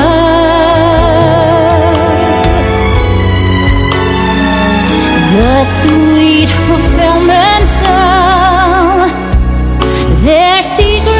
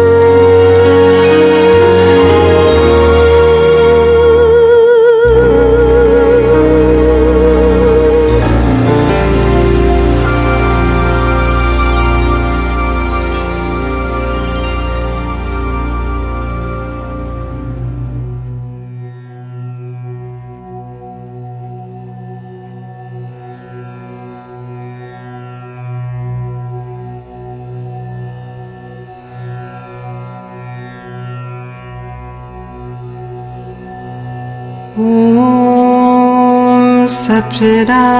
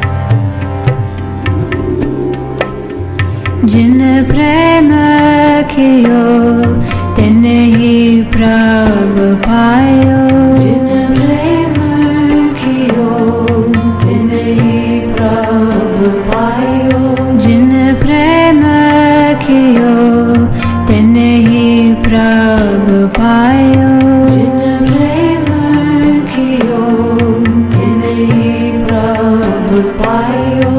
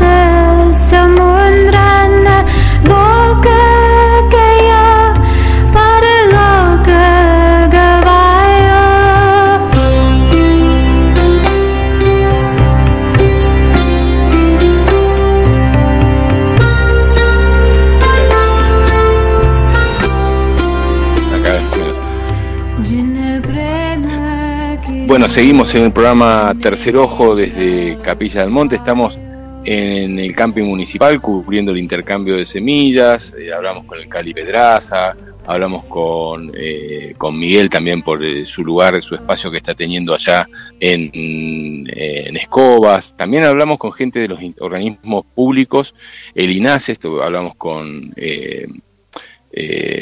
bueno, Fernando Zapata, creo que era el nombre, eh, cada uno saca sus conclusiones. Fernando dijo clarísimo, él- ellos están acá presentes, pero también están presentes con Monsanto, eh, como cubren todos los espacios y bueno, queremos de alguna forma sentir si lo que se está generando desde el Estado eh, es algo para cuidar o para cuidarnos. ¿eh? Porque Para cuidar la, la semilla en sí o para cuidarnos del, del, del cambio que pueden generar si ellos participan de este tipo de encuentros. Estamos hablando con Paula Coral, que tiene su lugar eh, que se llama eh, Vivero Coral, eh, que también, bueno, la hemos visto disertar en el Día de las Pachamama, cantando, haciendo ícaros, cantos, y, y hemos podido estar acá también con ella en, en esos encuentros. Y con su presencia así bien este, este, entre chamánica y, de mujer de conocimiento, que se lo veo en su rostro, eh, nos va también a hablar de las plantas eh, nativas y de las semillas orgánicas para el cuidado y de la buena alimentación. Hola Paula, ¿cómo estás? Hola, ¿qué tal? Eh, bueno, muy bien. Acá estamos eh, disfrutando de este encuentro eh, en el balneario de Capilla, el intercambio de semillas. Y bueno, muy contenta de estar acá. Yo tengo un vivero en Capilla del Monte que se llama Coral Nativas, que se dedica al cultivo de plantas nativas eh, de todos los estratos, ¿no? Porque a veces cuando hablamos de cultivo de nativas la gente piensa solo en árboles, pero en realidad el bosque está compuesto por distintos estratos de vegetación, que es muy importante que estén todos, también las eh, herbáceas, las enredaderas, los arbustos, los cactus. Y bueno, yo empecé cultivando plantas nativas porque hace bastantes años yo tomo yuyos de manera medicinal y me empecé a dar cuenta que a cada lugar que iba a cosechar los yuyos que yo tomaba, eh, año tras año había un desmonte, un incendio, eh, el recurso no estaba, costaba conseguirlo, después uno va a la dietética y le venden algo que no es lo que uno quiere comprar. Entonces empecé a producir plantas nativas desde semilla como incayuyo, peperina, jarilla, bueno, también comestibles, ¿no? Como chañar, mistol. Eh, y bueno, está bueno que haya en el mercado esta posibilidad de que la gente que quiere comprar un plantín de jarilla lo pueda comprar, o uno de incayuyo, o mismo la peperina, ¿no? que es una planta que está en alto riesgo de extinción, y, y es algo tremendo lo que pasa con la semilla de peperina, porque es una planta que está desapareciendo y sin embargo en los regionales vos vas y te la venden como peperina para el mate y todas esas semillas te las venden para el mate. Entonces, parte de los viveros de nativas también es poner en valor todo eso que se vende como un objeto de consumo eh, para la gastronomía, porque ni siquiera es que se le da un uso medicinal a esa peperina, sino por el sabor nada más. Eh, entonces, bueno, yo estoy acá, hoy traje algunos plantines y traje semillas también para intercambiar de muchas plantas que son comestibles, eh, como la ortiga, que son comestibles la hoja, pero también hay muchas plantas nativas que se comen como condimento, ¿no? Como la artemisa, el paico, el suico, el ají quitucho, que es el ají más antiguo del planeta, que se llama Capsicum chacoense porque es propio de estas regiones chaqueñas. Eh, y bueno, porque hay mucha cultura de uso de bosque nativo, pero cada vez hay menos bosque nativo, ¿no? Entonces es importante que también las personas que usamos estas plantas todos los días los empecemos a cultivar en casa. Entonces yo traje muchas de esas semillas para, para intercambiar, semillas muy fáciles de sembrar, que no requieren ningún tratamiento preger- pregerminativo. Y, bueno, estuve intercambiando con algunas personas, que por lo general lo que más hay acá, claro, es de huerta. Eh, pero bueno, está bueno porque vos decís, bueno, por ejemplo, el año pasado no hubo mucho suico. Y la gente que toma suico, ¿qué va a hacer si no lo cultiva? Y así empieza a pasar, ¿no? Con un montón de plantas. Entonces también quien toma el yuyo hoy en día tiene la responsabilidad de cultivarla, como quien usa los hongos eh, psilocibe y los cultiva. Hoy en día es muy común, lo mismo que el cannabis. Bueno, de poco está pasando lo mismo también con los yuyos medicinales. Paula, em, mm, yo te escuché ahora y te escuchaba también hablar de esto mismo eh, día de la Pachamama eh, en, ceremonia y hablabas de que en, las herboristerías muchas veces lo que se estaba vendiendo no era lo que decía el paquete. eh, y eso hablando de las tantas herboristerías que hay en Capilla del Monte, que yo creo que debe ser el lugar del planeta donde hay más herboristerías por cantidad de seres humanos que habitan. Estamos hablando de 20.000 personas yo creo que debe haber más de 40, 50 arboristerías en 20.000 personas. Cuando eso mismo vas a un pueblo del interior de Santa Fe y si hay una arboristería es mucho y por ahí la cantidad de personas son 50.000 o 40.000. Eh, pero mismo en Capilla del Monte, donde eh, está la mayor producción de hierbas medicinales, esto está pasando de lo que, es- que lo que se está vendiendo en un paquete que dice peperina o suico, como decías vos, o chañar, no sea el 100% de una planta nativa, sino que hay mezclas de cosas. ¿Eso está pasando? Sí, sí, eso pasa muchísimo, pasa muchísimo, que es, creo que una o dos las, las dietéticas que venden los yuyos buenos, verdaderos, como tienen que ser. Decilas, por favor. Eh, en Verde Vitae, la que está en la calle Belgrano, y estaba Shen antes, que ahora cerró, que pasaba algo curioso. Cuando vos vas a comprar, te dicen, ¿yuyo biodinámico? O el yuyo de acopia. El yuyo de acopia es un yuyo que es todo un- unos palos, eh, digamos que no se sabe lo que son, ¿no? Entonces sí, eso está pasando, lo que es una lástima porque la medicina de las plantas, que es una medicina ancestral que existe en todo el mundo, es una medicina que funciona en tanto y en cuanto la persona haga un cambio en su estilo de vida y des- después tomar una planta. Pero hoy en día pasa que el tomador de yuyos quiere no cambiar de estilo de vida y que la planta haga un milagro. Y encima va a la dietética y le venden algo que no es. Entonces, eh, bueno, hay un, un gran desvío eh, y una falta de respeto, ¿no? Sobre todo a las tradiciones y sobre todo también a la persona que va a comprar esa planta. Eh, y bueno, yo no sé muy bien qué pasa por la cabeza de una persona que se abre una dietética en Capilla del Monte y vende un yuyo trucho. Porque aparte dicen yuyo de acopie. Que bueno, sí, los centros de acopio, digamos, hay uno muy grande en La Paz, en la Sierra. eh, entonces, bueno, es importante eh, ante esta situación que la persona que quiera tomar un yuyo, aunque sea un yuyo muy común como el paico, que lo cultive en su casa, porque mm, vas a comprarlo a la dietética y, te venden algo que no es. Te pido que me, me con esto porque nosotros estamos con el paseo holístico ahí en la calle Techada y ahí vendemos eh, yuyos de, que vienen de La Paz, en Tras las Sierras. ¿Esos yuyos no son eh, de alguna forma naturales? Y en realidad, no, vos lo que tenés que ver es que el yuyo tenga las hojas de la planta que es, no todo un polvillo picado. Segundo, que son muy pocas las plantas que tienen tallo o que se toma el tallo. Ya si viene con mucho palo, eso es, es raro, ¿no? Tiene que tener el olor que tiene la planta, ¿no? Lo mismo el sabor.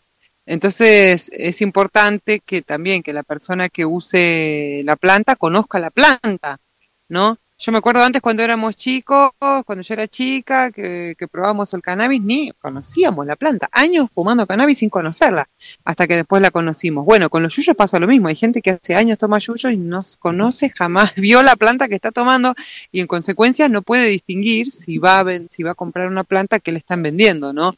Pero los de Arevalo, o sea, los yuyos de Arevalo, que son los de La Paz, y no, y aparte tiene un montón de denuncias ya, o sea, eh, digamos, en ambiente de la provincia y todo, porque, eh, claro, lo que hacen es que van con una máquina, sacan todo, pican todo, y ahí hay un montón de plantas que son venenosas, que le están vendiendo a la gente algo que no solo no sirve para lo que lo, es una traición al cliente, pero aparte que hace mal eso, ¿no? Es un, un atentado contra la salud. Muy interesante porque nosotros vendemos yuyos de Arevalo. Claro, bueno, los yuyos de Arevalo sí es el mayor exponente, digamos, de todo esto la provincia. Eh, y que aparte el yuyo es una medicina, que como todo remedio, o sea, vale y eso se tiene que ver también reflejado en el precio. O sea, el yuyo barato y, o sea, una Ferrari es una Ferrari y vale lo que vale una Ferrari. y el yuyo bueno es bueno y vale lo que vale un yuyo bueno. Un yuyo bueno hoy en día el kilo está a 6.500, 7.000 pesos. Bueno, te- acá, gente devota de Paula eh, Coral. Eh, te, te voy a pedir una ayudita con eso. Seguramente nos vamos a cruzar por, por pronto y tengo que re- revisar y rever eso. Eh, ¿qué, qué, qué opinás del in- de, de la, la participación de organismos estatales en este encuentro? En este encuentro nosotros veíamos mucha gente durante mucho tiempo muchas más cantidades de, de stands y muchas más participaciones de la gente del lugar con su huerta orgánica. Y ahora yo veo esto y la participación del eh, INASA y del INTA y digo, es que no vinieron los expositores porque están empezando a haber control de parte del, el estata- del Estado de las semillas orgánicas que estamos queriendo cuidar nosotros. ¿Qué sentís vos? Mira, eh, hay tal vez varios aspectos. Por un lado, eh, para mí hay una realidad de que la gente cada vez cultiva menos. Por un lado, porque hay, eh, digamos, con la supuesta crisis hídrica o la crisis hídrica, digamos, mucha gente se frustra porque está acostumbrados a un tipo de cultivo con invernadero, mucho riego, plantas que no están para nada adaptadas al clima, menos a la crisis hídrica. Entonces, claro, eso tiene un impacto muy alto. Por otro lado, hay un montón de nodos agroecológicos que venden verdura. Entonces, tal vez la persona dice, bueno,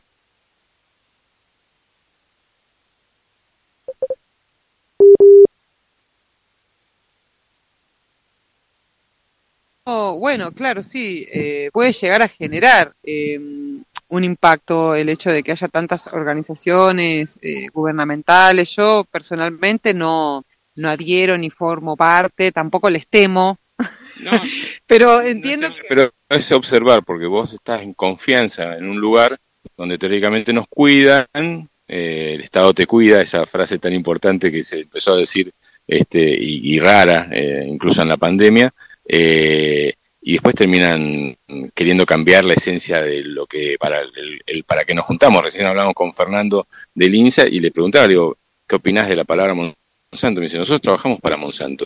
Y yo digo, eh, bueno, con, con quién estamos charlando, ¿no? Claro, claro, bueno, sí, sí, sí, es como muy esa estrategia de guerra, si no puedes contra ellos, únete, ¿no? También, eh, bueno, sí, puede ser que estemos en cierto riesgo, Puede ser. Yo como laburo con las nativas, digamos, no estoy tanto en tema de huerta y eso, eh, tal vez no se fijen tanto en lo que yo haga, ¿no? Pero, pero bueno, sí, puede ser que haya un espionaje, puede ser que haya una recaudación de datos, quién está haciendo qué, a dónde. Se hablaba en algún tiempo que en Australia estaban empezando a prohibir las semillas orgánicas. No sé si era un, tema que se conoció hace un tiempo, pero como que a los que tenían huertas orgánicas le prohibían la producción. ¿Sabes algo de eso? Mira, la verdad de esto de Australia no sabía, pero no me parece ilógico porque en un mundo donde ya, eh, digamos, el robot domina al ser humano, porque acá el que no tiene teléfono no come, no me parece raro que sigan, digamos, la para mí todos los gobiernos gobiernan para la inteligencia artificial, eh, no gobiernan para los humanos ni para el territorio. Entonces el ser humano cuanto más ignorante y débil esté, más dominable va a ser. Y me parece que toda la estrategia va en torno a, eso a debilitar a, la gente y eh, bueno, algunos dicen, ¿no? Si querés dominar a la gente, domina el alimento, si querés dominar el, el alimento, domina la semilla. O sea, yo creo que son estrategias masivas de dominación. Bueno, Paola Coral con nosotros de Coral Nativas. ¿Dónde está Coral Nativas? Eh, acá en el barrio La Banda, por la calle Latinoamérica al 600. ¿Cerca donde estaba Pilmayer antes?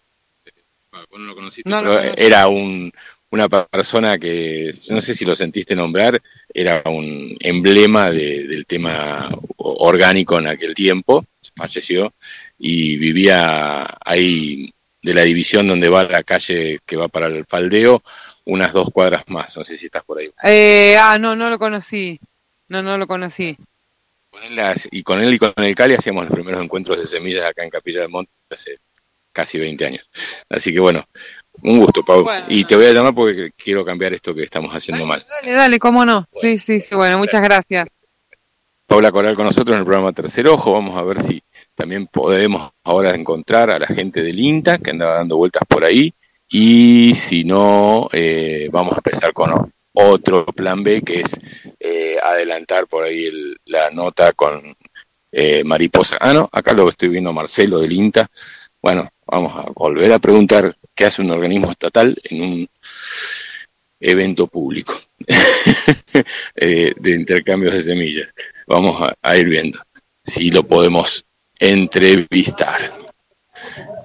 Eh, perdón, disculpen. ¿Me lo puedo llevar un ratito que tengo que entrevistarlo? Hola Marcelo, ¿cómo estás? ¿Todo bien? Hola, ¿cómo estás? ¿Cómo estás? Saludos a vos y a toda la audiencia. Bien. Este, bueno, segunda vez que nos encontramos acá en el intercambio de semillas la vez pasada, no sé si fue hace un año o hace seis. Fue hace un año también, en septiembre del año pasado, estuvimos participando también desde, desde el INTA y desde el Pro Huerta en este encuentro que se hace de manera anual. El año pasado tuvo dos ediciones, así que vamos a ver este año cómo viene.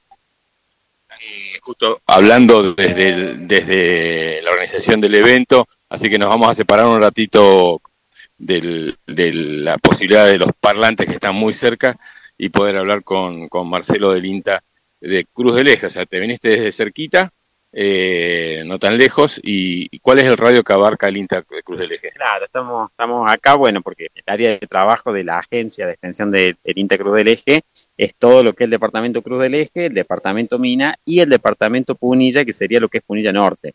Desde Valle Hermoso hasta Charbonier es toda zona de trabajo de- del INTA de Cruz del Eje y obviamente del programa Pro Huerta también.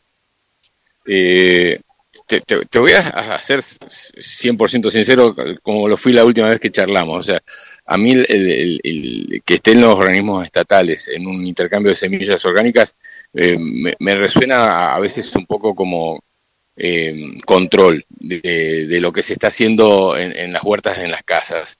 Y recién hablamos con Fernando del INASE y, y de alguna ma- manera me fui con esa sensación, ¿no?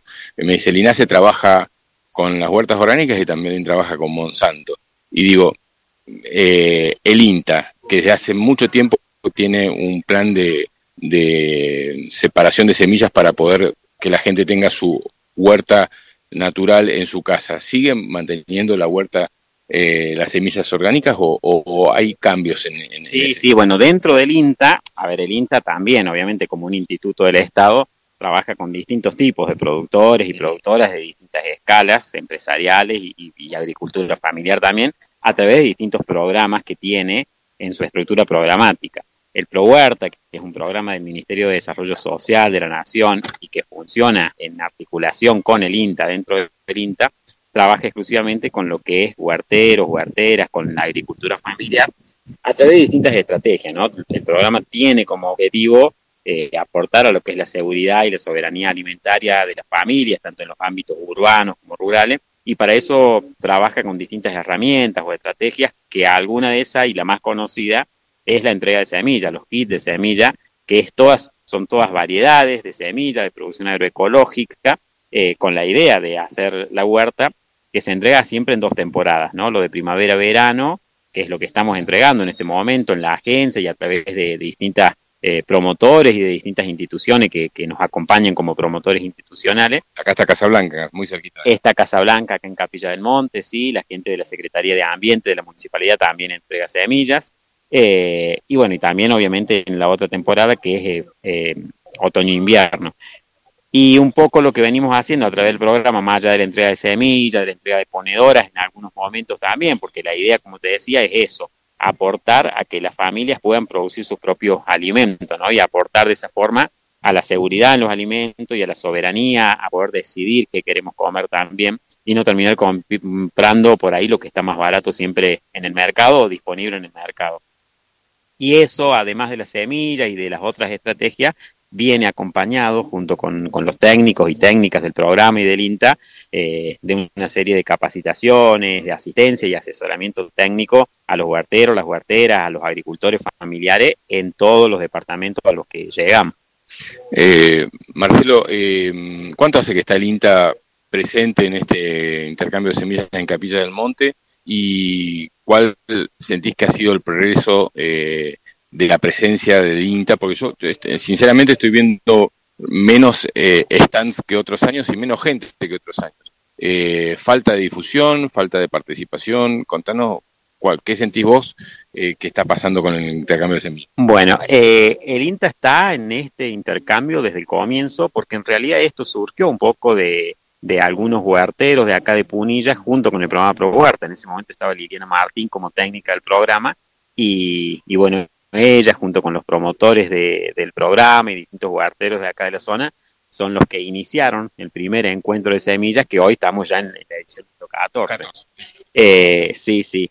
Eh, hoy nos pasa también que justo había otros eventos también relacionados a esto, había una serie de capacitaciones en, en, en Cruz del Eje, también en la zona de Punilla Sur, y bueno, está medio dividido, digamos, la, pero de todo modo hay algunos productores y huerteros que, que recién nos escriben que se van a llegar ahora a la siesta también, así que, y bueno, nosotros desde la agencia, desde el programa, eh, así seguir acompañando esto que en un principio obviamente uno tiene que estar eh, con, con, mayor apoyo en lo técnico, en lo logístico, pero bueno, que hoy eh, sea ya la edición número 14 y que nosotros vengamos básicamente como invitados, ¿no? Y no a estar organizando, estar viendo a ver che, quién viene, qué, qué hace falta, qué, eso también yo creo que es muy importante de que ellos, los huerteros, las huerteras, los promotores se hayan independizado, digamos, y que sean ellos hoy los organizadores. También es importante destacar el trabajo de los técnicos de, del Ministerio de Agricultura de la provincia, ¿no? Ahí está Matías Giraudo, por ejemplo, que, bueno, vienen trabajando bastante en la zona, articulando también con el INTA, con el Pro Huerta, y que son un poco ellos los que lo que se han echado al hombro, digamos, esta jornada. Eh, Marcelo, bueno, eh, esperemos que llegue más gente. ¿Hasta qué hora va a estar este evento? Esto está pensado hasta las 18, 18.30. Eh, sí, sí, sí. Bueno, ahora va a haber una serie de charlas. Está la gente del INASE también que va a estar explicando algunas cosas relacionadas a Semilla Criolla, que bueno, creo que ya te tuvimos. Sí, hablamos con Fernando. Eh, hay gente que está participando por primera vez de este evento, productores que son de la zona alta de la sierra, la zona de Cecina de Brito, que bueno, ahora van a contar un poco su experiencia de trabajo también. Eh, eh, también está pensado, eh, se van a presentar unas copleras, o sea, así que hay, hay varios eventos, digamos, hasta las 18.30 más o menos. Marcelo Guzmán con nosotros desde el INTA de Cruz del Eje, presentes en este intercambio de semillas en Capilla del Monte. Te agradezco mucho, los saludo y nos vemos el año que viene, quizás antes. Ojalá nos veamos. Ojalá que nos veamos. Gracias. Bueno, eh, ya él lo, lo explicó. Eh, a, a, mí, sinceramente, me sorprende muchísimo la, la poca gente que se acercó a, a este evento. Eh, voy a hacer un, un cierre con el Cali Pedraza y después la voy a llamar a Mariposa ahí allá, no más cerquita en Mississippi, en los Estados Unidos. Eh, me acerco caminando al Cali, me faltó hablar con entonces con este eh, ser que queríamos encontrar, que era Sandra. Eh, en un momento vamos a hacer el cierre con el Cali de, de este encuentro. ¿Estás, ¿Estás activo? Estoy activo. Acá estamos, moviendo semillas acá de un lado para otro. Te espero un segundito y hacemos un cierre, ¿te parece? ¿Puede ser? Eh, bueno, el, el clima acá está lindo, eh, ayer estaba fresco, hoy está más, más este, pasable. Por suerte po- podemos disfrutar un poquitito de, una, de, un, de un clima más agradable y no del frío de ayer.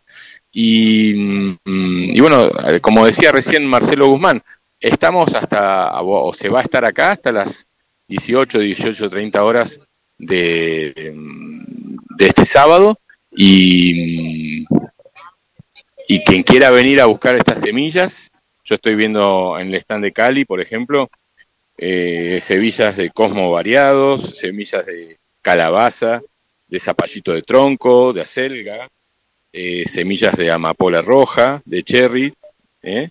también de rúcula, de perejil, de albahaca común, de alelí amarillo, eh, de... mm, mm, bueno, hay, hay algunos nombres que no entiendo, de notera, no sé qué será, acelga marina, zanahoria, tomate, eh, rabanito, y, y, y debe haber mucho más por acá, debe haber mucho más. Gente que lo saluda al Cali y ya le hacemos una notita de cierre.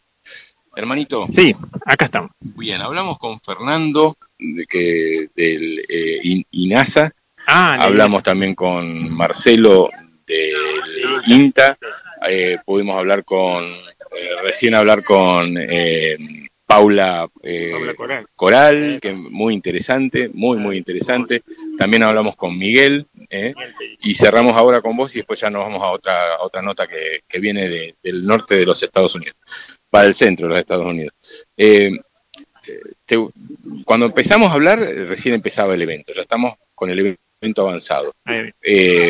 Sabemos que otros eventos había más convocatoria de, de stands y muchísima más convocatoria de gente.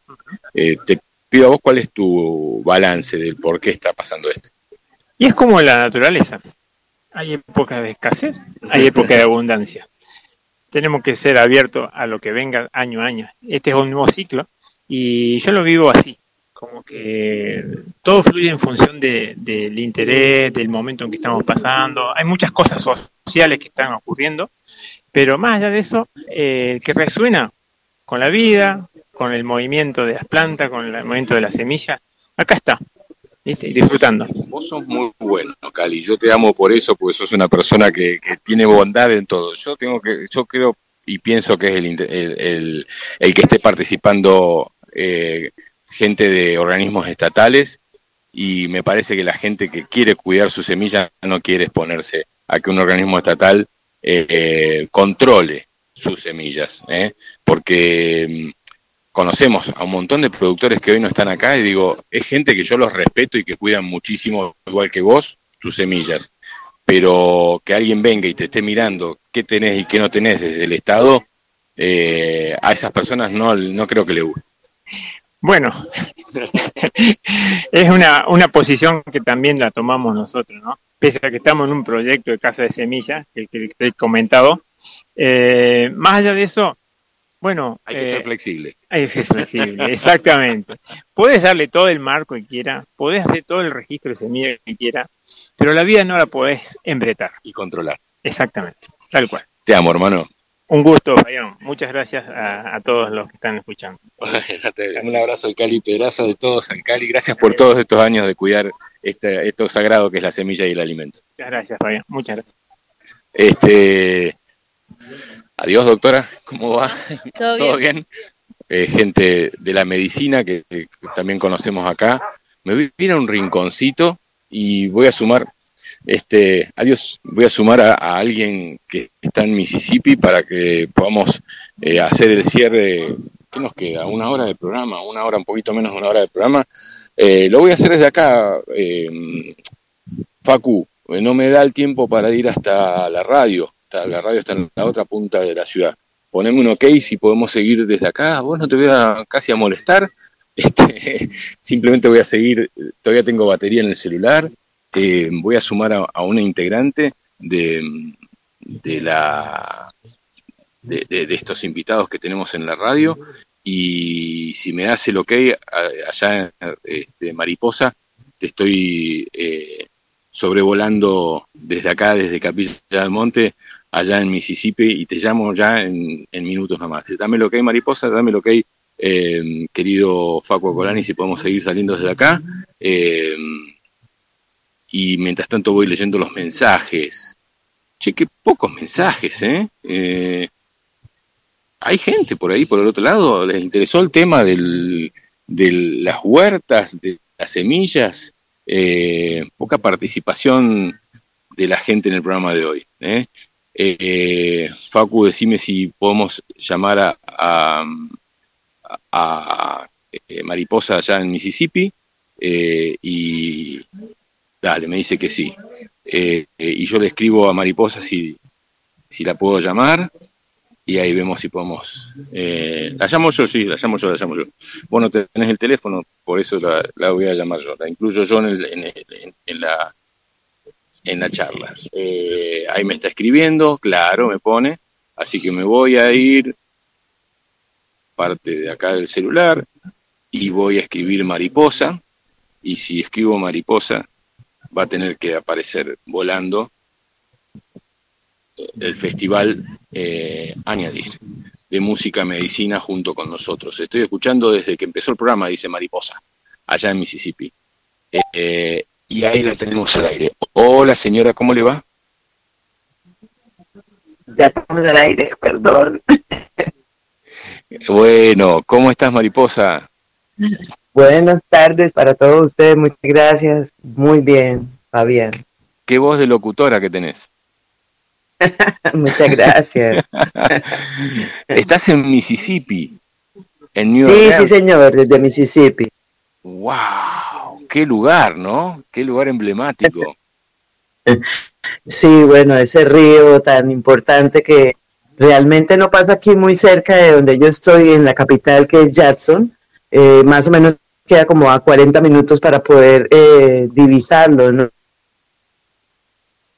Es el nombre original que es Mi- Michi, Michi Rey, que significa, según los indígenas, el gran, el gran señor. Entonces, sí, es, es algo muy, fascinante por estar cerca de él por tanta historia. Además que es el río más extenso que tiene Estados Unidos, atraviesa cinco estados y lo más eh, que me llamó la atención fue que no nace ni muere en Mississippi, pero le colocaron ese nombre precisamente los indígenas porque era el gran río, el gran señor. Me decís Mississippi, me vienen películas como Mississippi en llamas o, o lo que pasó en, en New Orleans. ¿A cuánto estás de New Orleans? Estamos a dos horas y media aproximadamente. Ajá. Eh, movimientos energéticos de cambios en cuanto al, al tema de respeto por, por la vida. En New Orleans fueron muy perseguidas eh, la- las razas afro- afroamericanas.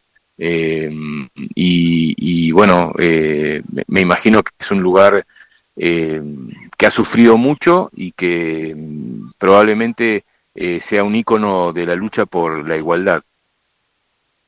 Pues eso sería lo que uno pensaría, ¿no? Pero en la realidad tengo, desde que empezó la pandemia, estoy ubicada en Mississippi porque mi hija menor eh, tiene un bebé y precisamente la pandemia me agarró acá que tenía yo a entregarle a ella el perro en mi carro para poderme trasladar a Colombia a estar con mi madre, que ya era una mujer anciana, y al día siguiente de yo haber llegado, pues cerraron todos los aeropuertos a nivel mundial y aquí me quedé. Entonces lo que sé en Mississippi, que debería ser cuna de, del respeto por los derechos de, y la libertad, no es realmente. Para que las personas que se hagan una idea, Mississippi, de los 50 estados que tiene Estados Unidos, es el estado más pobre. El racismo es voraz, Wow. es terrible, eh, sí, entre blancos y negros y para nosotros los latinos pues si yo le contara las cosas que me han pasado en Mississippi, no me han pasado en Miami, donde llegué a vivir 11 años y pues donde realmente está conformada por personas de casi todos los países de, de Centro y Latinoamérica y hay otros países más, pero lo que más se escucha en, en Miami pues es español. En 11 años de vida allá nunca me llegó a pasar las, aquí me han pasado unas cosas que yo digo, wow, el gran es el que tiene años. que ir por un servicio, sí, señor. En tres años de, de estar ahí, eh, qué que, que, que- difícil, ¿no? Que, que, que todavía sigan pasando estas cosas porque eh, se estima o se piensa o se siente que ya eh, la división entre blancos y negros eh, había desaparecido, pero evidentemente por lo que vos decís, todavía continúa. Sí, es, un- es muy triste, ¿no? Pero ahí es donde se da cuenta uno realmente que un estado en donde la pobreza mental es mucho más grande que la pobreza económica, porque uno ve gente que vive, es más, para resumirle un poco la historia, los blancos viven a un lado y los negros viven a otro lado. Yo estoy en la parte en donde viven más o menos los negros, no exactamente muchos negros, pero creo que he sentido más racismo, es más, hasta golpes recibí de un muchacho moreno en un restaurante de blancos y nunca, nunca se hizo absolutamente nada. Es más, eh, ellos procuraron hacer todo lo posible para que yo no siguiera trabajando en ese restaurante Ah, y nunca recibí ni siquiera una disculpa. Así que sí, es una situación bastante complicada y muy desastrosa. Entonces eh, estoy esperando pues que en dos meses nos podamos ya trasladar definitivamente mi hija, mi nieto y yo a la Florida de nuevo, porque realmente pues como le comentaba anteriormente Fabián, allá yo no he experimentado las cosas que sí me han tocado acá en Mississippi para mi desgracia. Bueno, bueno, bueno, es cosas que, que no se entienden y que probablemente nunca entendamos eh, y quizás en esta vida nunca podamos ver el equilibrio en ese, en ese desarrollo de la energía. Eh, Mariposa, eh, est- eh, hoy anunciaba este evento que se va a hacer eh, en dos fines de semana, eh, este evento de música medicina que va a participar eh, eh, seres de varios lados, incluso de acá, de Capilla del Monte, como es el señor Alberto Kuselman, que, bueno, tengo gran gusto de conocer hace casi 20 años, eh, y con quien hemos compartido muchas ceremonias y le he organizado eh, muchos eventos y lo he entrevistado muchas veces a él y a su compañera Marisa Arrieta. Eh, pero bueno, este encuentro de música medicina, contanos eh, cómo va a suceder y de- desde dónde surge, desde la idea, desde el concepto de quién surge. Bueno, esta es, esto es una unión de, de- de pensamiento y de corazón. Está Rocío de México, Peter Rivera, que es un músico medicina muy reconocido en Colombia, eh, de los primeros músicos cuando nadie llamaba a esta música música medicina, estamos hablando de los años 90, y yo. Entonces nos juntamos porque en ese momento todos teníamos programa de radio, eh, desde Colombia salíamos Peter y yo, y Rocío pues siempre ha tenido su programa desde Ciudad de México, desde la de- DF. Entonces, eh, como siempre hemos estado compartiendo música medicina, entonces decidimos crear ese primer festival. El primero nació en el 2021, cuando todavía había un poco de encerramiento, si se pudiera decir, y pues fue un festival muy bonito, ¿no? Entonces, eh, participaron, ya, no me acuerdo, como 20 artistas y habían artistas de todas partes, fue muy emocionante realmente, eh, gente buenísima que está haciendo su trabajo también de- de- de hace- desde hace mucho tiempo. Entonces, en el año 2022 paramos, este año volvimos de nuevo a retomar este festival y estamos trabajando para poder seguir eh, adelante con él, eh, a pesar de que pues hemos tratado de conseguir diferentes emisoras que nos ayuden a compartir este reto, como lo hemos llamado nosotros, y no ha sido posible, pues la receptividad de las emisoras no ha sido muy grande. Parece ser que no, la música medicina no es el eh, realmente eh, llamativa para, para muchas personas. Entonces, seguimos tratando de compartir este, esta música, que, que la gente la conozca, que la gente sepa que hay una, me- una medicina muy, muy, muy bonita. Hay mucha gente eh, que canta esta música, que interpreta esta música, que está creando esta música tan bella. y que es importante que la gente la conozca, sobre todo las nuevas generaciones que están escuchando una, unas cosas tremendas que no quisiera ni mencionar porque no vale la pena. Pero esa es la idea, pues, de que a través de ese festival podamos llegar a muchas personas y es, es se convierte en un rezo, ¿no? Y este año, pues, hay cuatro emisoras que van a, a- a apoyarnos en esta transmisión. Contanos un poquitito, eh, estamos hablando de eh, 14 y 15, me parece que es eh, el evento. Me tendría que fijar, pero si me lo repetís vos mejor. No, son 15 y 16 de O sea, es octubre. domi- domingo y lunes, me parece a mí. Sí, señor.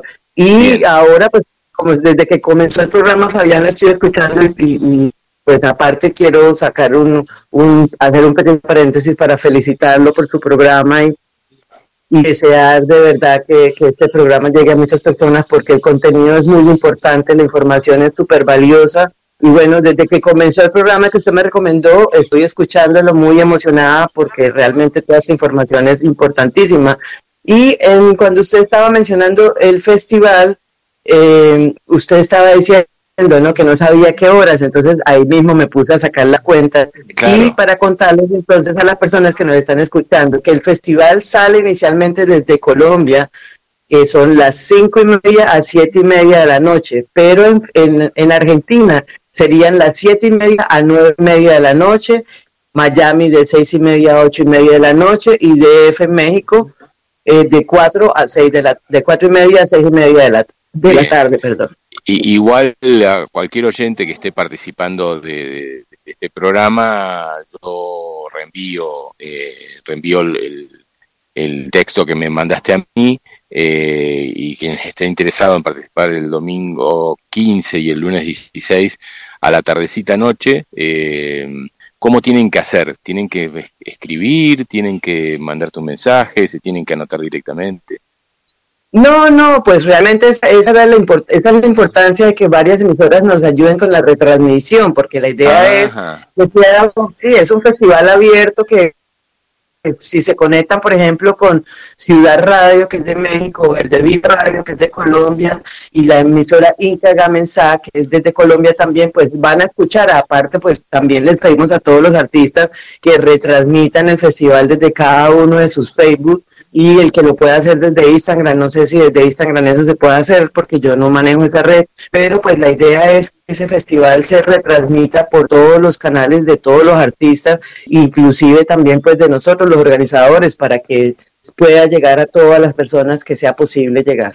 Bien, yo no tengo canal, tampoco Radio Limón me pertenece, le pertenece al Facu Coglani, que lo estoy eh, formalmente invitando a que entre en contacto con vos, y si esto es posible, eh, y la radio tiene el espacio para poder eh, retransmitir, sería, sería ideal que, que esto eh, se retransmita por Radio Limón, que toda la, mucha de la programación de la radio tiene que ver con esta temática que vos estás. Y de hecho, eh, Alberto Kusselman tiene un programa también en, en la radio a la mañana, dos días de semana. Así que bueno, eso después lo, lo, lo, lo charlo con el Facu y lo pondría en contacto si, si esto pudiese darse. Eh, nosotros acá con respecto al tema de la música medicina, eh, yo lo, conocemos a Lele de la Rosa, que eh, es parte del grupo Wantax, pero que ahora está trabajando con su propia música. El Lele es un luthier, ahora también va a un evento en noviembre, ahora lo vamos a anunciar. Eh, es un luthier de instrumentos eh, en arcilla, en barro, eh, con la base de los instrumentos que se encontraron en el Ecuador, eh, instrumentos ancestrales que llevan 2.000, 3.000, hasta 5.000 años de antigüedad, él los reproduce tal cual y, y, y, y, genera instrumentos con una precisión increíble eh, que emiten sonidos ancestrales, reproducen sonidos ancestrales y también trabaja eh, con instrumentos de viento eh, en madera. Digo porque sería interesante también que de la Rosa desde Quebrada de Luna, muy cerquita de acá de Capilla del Monte, también pueda participar. Me lo, estoy invitando sin que él me dé el ok, ¿no? No sé si estará escuchando el programa. Como para que también haya eh, música ancestral, eh, con instrumentos ancestrales eh, de barro que pueden llegar a sumar algo interesante para el proyecto. pues sería muy importante y si nos está escuchando, pues que nos pusiéramos en contacto lo más pronto posible, porque cada uno de los músicos que va a participar debe enviar un video, ya que este festival va a ser en vivo por parte de quienes vamos a estar transmitiendo, pero los músicos eh, no van a estar en vivo, ellos todos han estado enviando ya sus videos para que nosotros los compartamos ese día y no estar en el estrés pues ya tenemos mucho tiempo también trabajando con las redes, con las radios eh, eh, online y realmente no es sencillo hacer esas, ese, ese, ese concierto en vivo porque muchos de ellos no tienen buen internet por el sonido, por el tiempo de los mismos músicos. Entonces, para evitarnos todos esos, todos esos inconvenientes, por eso fue que hace dos años decidimos que era mejor que ellos enviaran sus videos y nosotros pues eh, los transmitimos contando la historia de cada uno de esos artistas y cómo es que llegaron a ser músicos medicina. Entonces, por supuesto que si, eh, si el amigo eh, nos está escuchando, es bienvenido. Eh, por supuesto que sé de qué me está hablando. Estos son estos instrumentos hechos de barro por los lugares por los que he andado en mi búsqueda, pues los he encontrado tanto en Colombia, en México, eh, también eh, se han hecho todos estos instrumentos que más que nada tienen es como sonidos muy similares a los sonidos que emiten los animalitos, los pajaritos.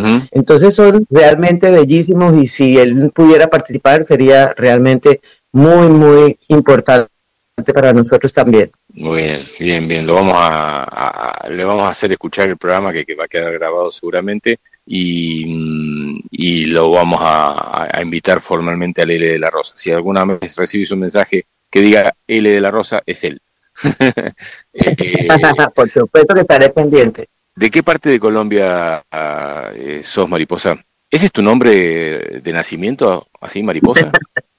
No, así fue como me nombró un abuelo eh, apache que fue con el que comencé mi camino con las medicinas en el año 2014. Eso es una historia. Yo soy de Colombia, eh, de una parte que es en la frontera con Venezuela, se llama Cúcuta. En la época en la que no estaba Chávez era la frontera más activa de Latinoamérica. Eh, pasaban al día no sé cuántos millones de dólares en, mercancías, pero pues todo esto se desbarató a medida que se fue posesionando el presidente Chávez. Así que eh, en esa época que vivía yo en, la zona de Venezuela, mm, tenía tres hijas y mi hija mayor en ese momento tenía 17 años, ella fallece en un accidente de tránsito y aparece una mariposa el día que el día que eh, tenemos que enterrar el cadáver de mi hija. Esa mariposa estuvo con nosotros cuatro horas, entonces al principio yo estaba pensando que estaba enloqueciéndome, pero luego con el tiempo yo abro un grupo para padres que han perdido hijos y eh, resulta que la historia de la mariposa es muy, muy repetida entre muchos padres y muchas personas que han perdido seres queridos. Entonces yo, eh, cuando llego a Estados Unidos, eh, también somos sobrevivientes de violencia doméstica, mis otras dos hijas y yo, tenemos un incidente muy fuerte en el que el padre de las niñas tiene que salir huyendo precisamente por esta situación. Nos quedamos a vivir en Miami y empezamos a trabajar toda la parte de, psicológica, de afectación, pues de sobrevivencia, como de sobrevivientes de violencia doméstica. Cuando yo me sentí ya empoderada como mujer, decidí abrir una organización que apoyaba a otras víctimas de violencia doméstica y le llamé Fundación Ángel Mariposa. Entonces, eh, cuando conozco a este abuelo Apache, él de escucharme que todo lo que yo hacía era primero con la mariposa, pues ahí fue cuando decidió él nombrarme de esta forma y ahora pues en Miami, que es el lugar en donde más tiempo he estado trabajando, soy conocida es como mariposa y no como María Ruiz. Mira, vos sabés que eh, voy a colaborar un poco más con, con, con tu idea de la mariposa. Eh, con mi compañera Karina no hemos tenido hijos, pero hemos tenido hijos eh, de cuatro patas, eh, de diferentes eh, formas. Tenemos una yegua, tenemos dos perras, dos gatos.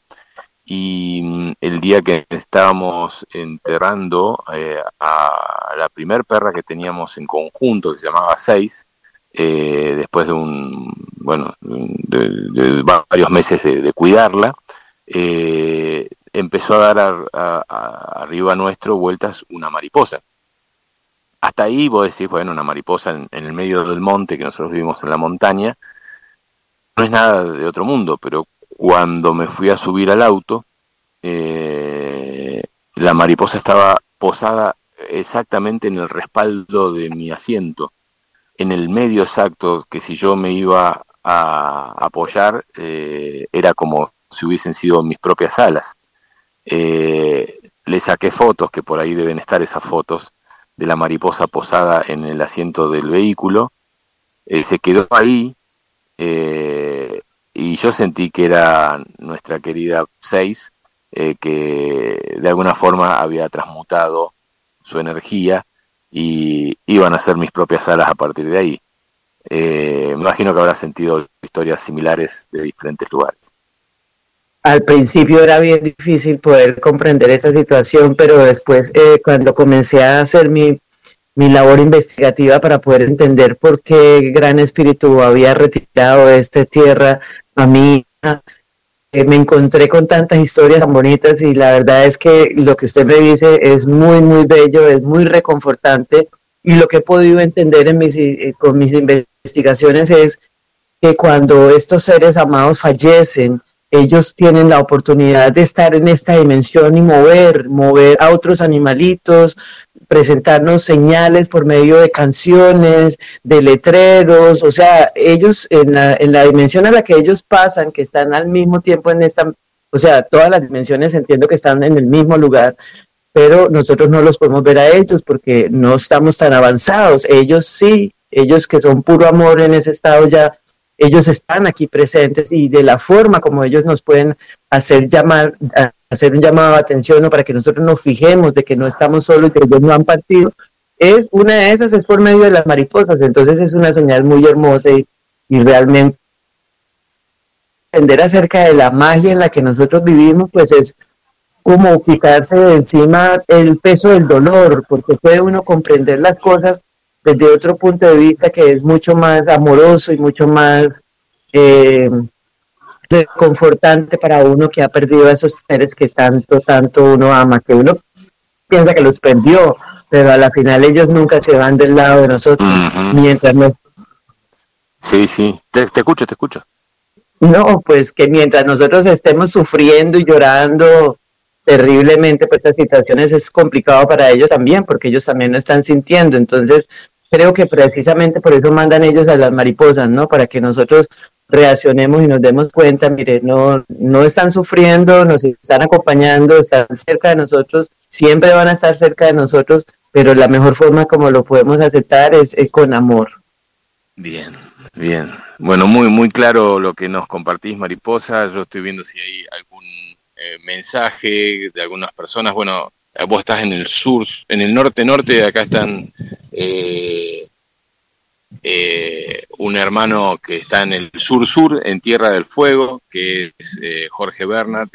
Preguntaba si estamos en el aire, le digo, ah, ok, estoy oyendo el tema de las semillas, la verdad es eh, intolerable e inadmisible lo que están las multinacionales controlar la genética vegetal y animal con intención de apoderarse mezquinamente de nuestra soberanía alimentaria. La verdad, pongo en duda las buenas intenciones de los magnates, sin ir más lejos, ya sabemos que Bill Gates es quien abona el 80% de los sueldos del personal de la Organización Mundial de la Salud. Bueno, eso es mensaje eh, eh, de este ser que está en el sur-sur. Eh, bueno, y otro mensaje de Estela Pané, que eh, fue parte de, la vida de Seis, acá en, en esta experiencia corporal, dice, el amor de Seis siempre acariciará con sus alas a sus hermanos peluditos y a ustedes dos. Le mando un beso porque ella fue, mm, bueno, en, la aparición de Seis en, en nuestras vidas fue, Estela fue muy importante y, se acuerda con mucho amor. Eh, bueno, eh, Mariposa, te, te mando eh, un abrazo muy grande. ¿Querés cerrar con alguna temática en especial que quieras compartir? Eh, eh, ¿Alguna información que falte para poder compartir?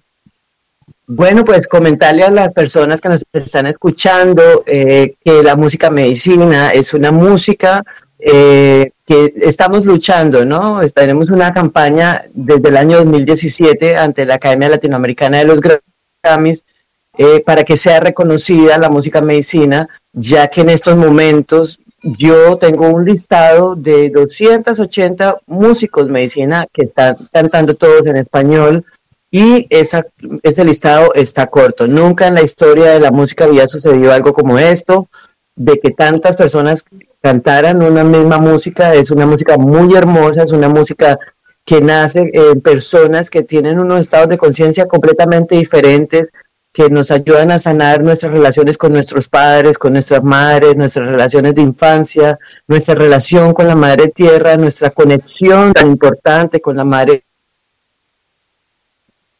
esa realmente pues es la importancia de esta música, que no vamos a estar escuchando cosas desagradables y cosas que nos van a poner eh, en, en estados depresivos o aumentar esos estados depresivos. Todo lo contrario, es una música que realmente debido a las letras, que son letras muy, muy hermosas, pues ayudan a sanar en nosotros todas estas memorias que se necesitan eh, para poder estar en unos estados de vida pues más tranquilos y más en calma, ¿no? Y poder realmente eh, conectarnos con la madre tierra.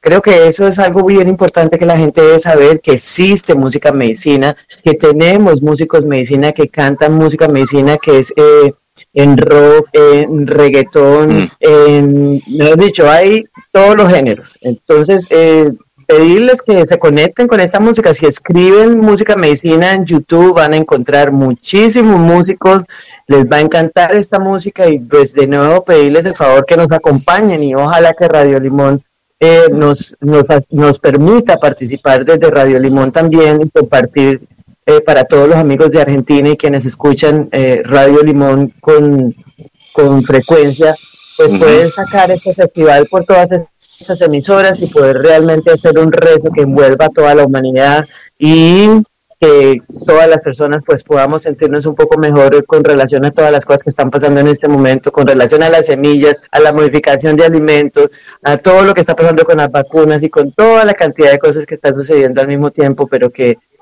necesitamos estar en paz para poder eh, eh, no asustarnos, sino saber cómo nos tenemos que cuidar, cómo nos debemos alimentar, cómo debemos mantener la meditación para estar también con estos estados pues en calma y, y comprender qué es lo que está sucediendo a nivel de, del planeta Tierra y cómo debemos cuidarnos, la mejor forma para cuidarnos. Ese sería pues con lo que me gustaría cerrar y bueno, invitarlos de nuevo los días 15 y 16 de octubre.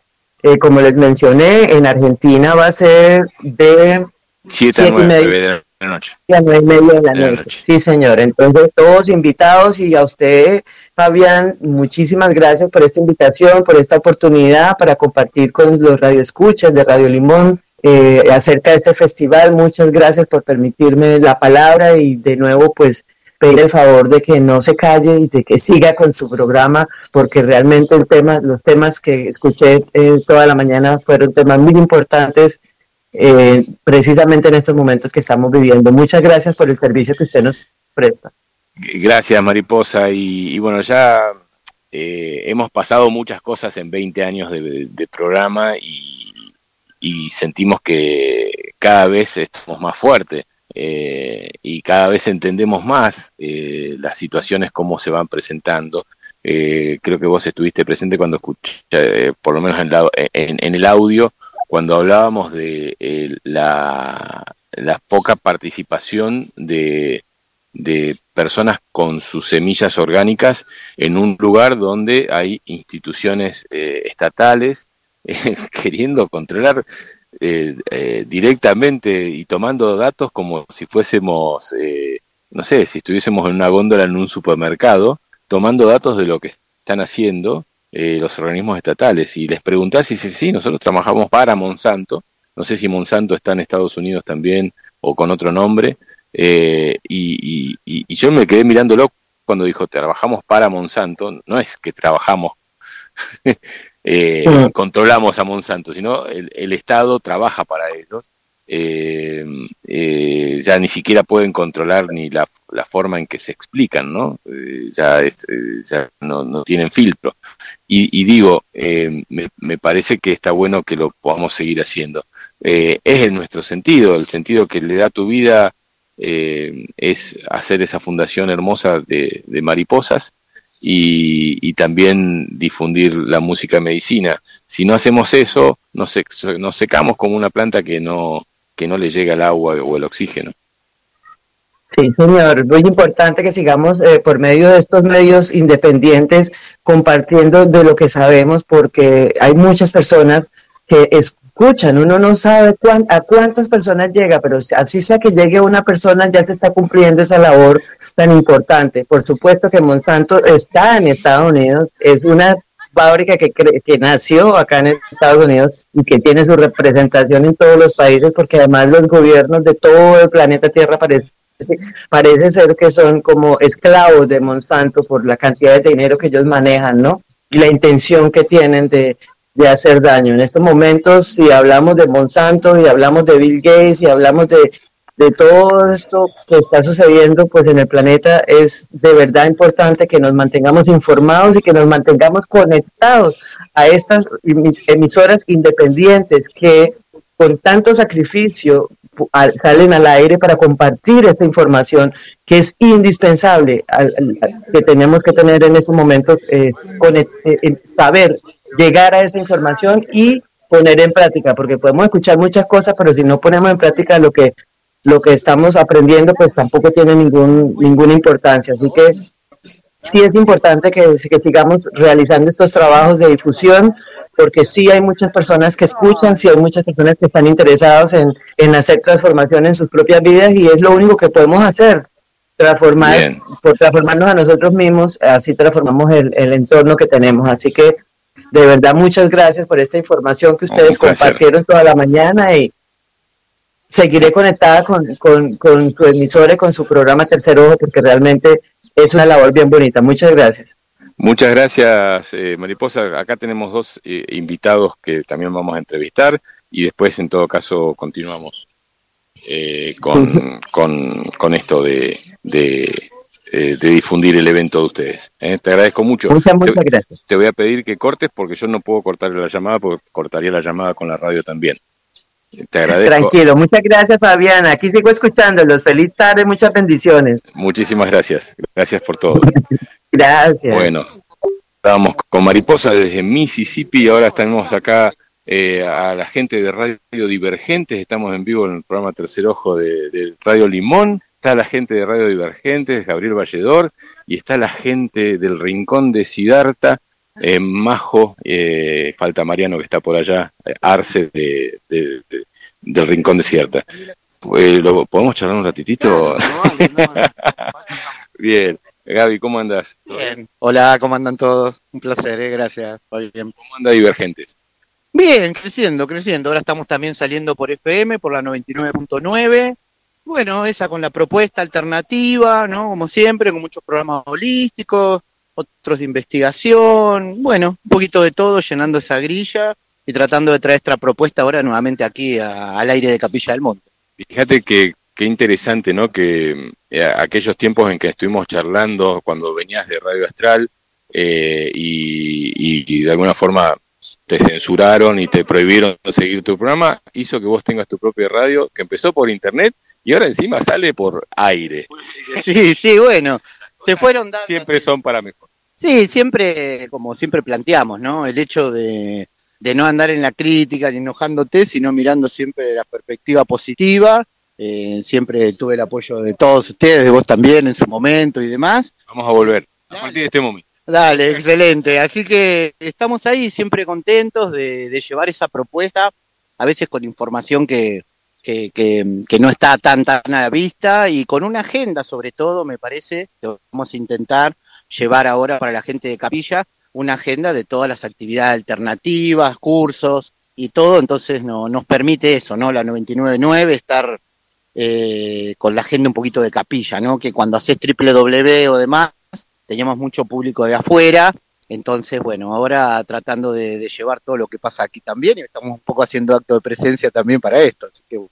Muchas gracias. Con este estrechazo de manos eh, se, se firma la pauta nuevamente entre el Paseo Olímpico Tercero y Radio. Vamos, me encantó, gracias hermano. Un placer, ¿eh? como siempre, así que, como siempre, apoyando, siguiendo en esto, ¿no? Eh, que es el cambio, ¿no? Estamos hablando tanto del paradigma, pero bueno, tiene que ser algo concreto y me parece que está, está girando, está apareciendo.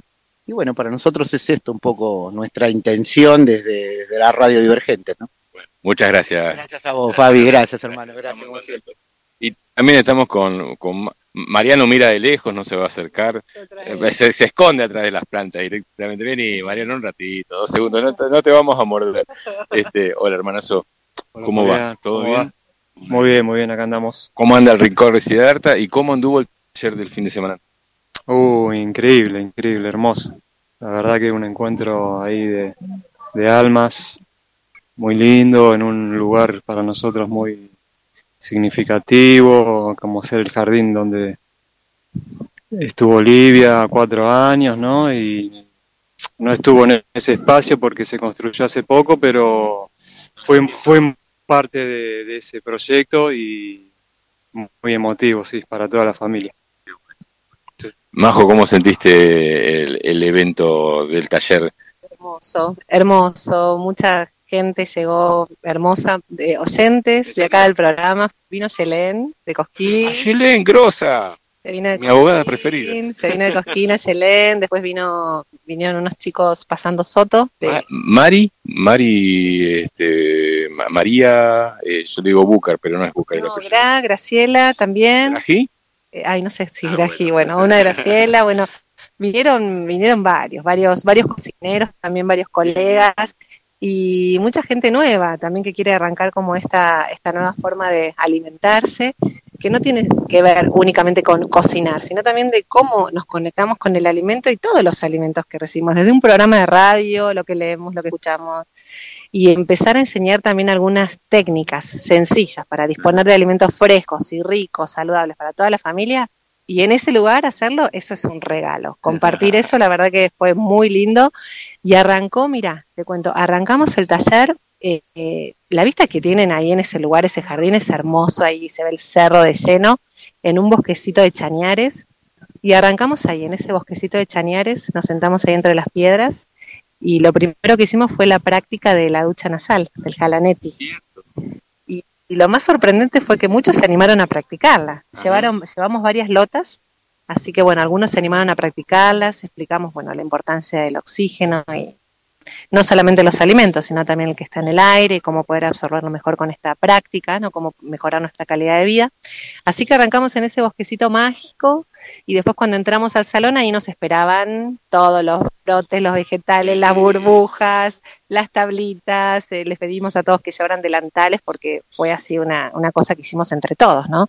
Fue una, una actividad así muy grupal, muy bonita y, y se fueron todos muy contentos. Probamos de todo, comimos, nos divertimos. Estás dando hambre.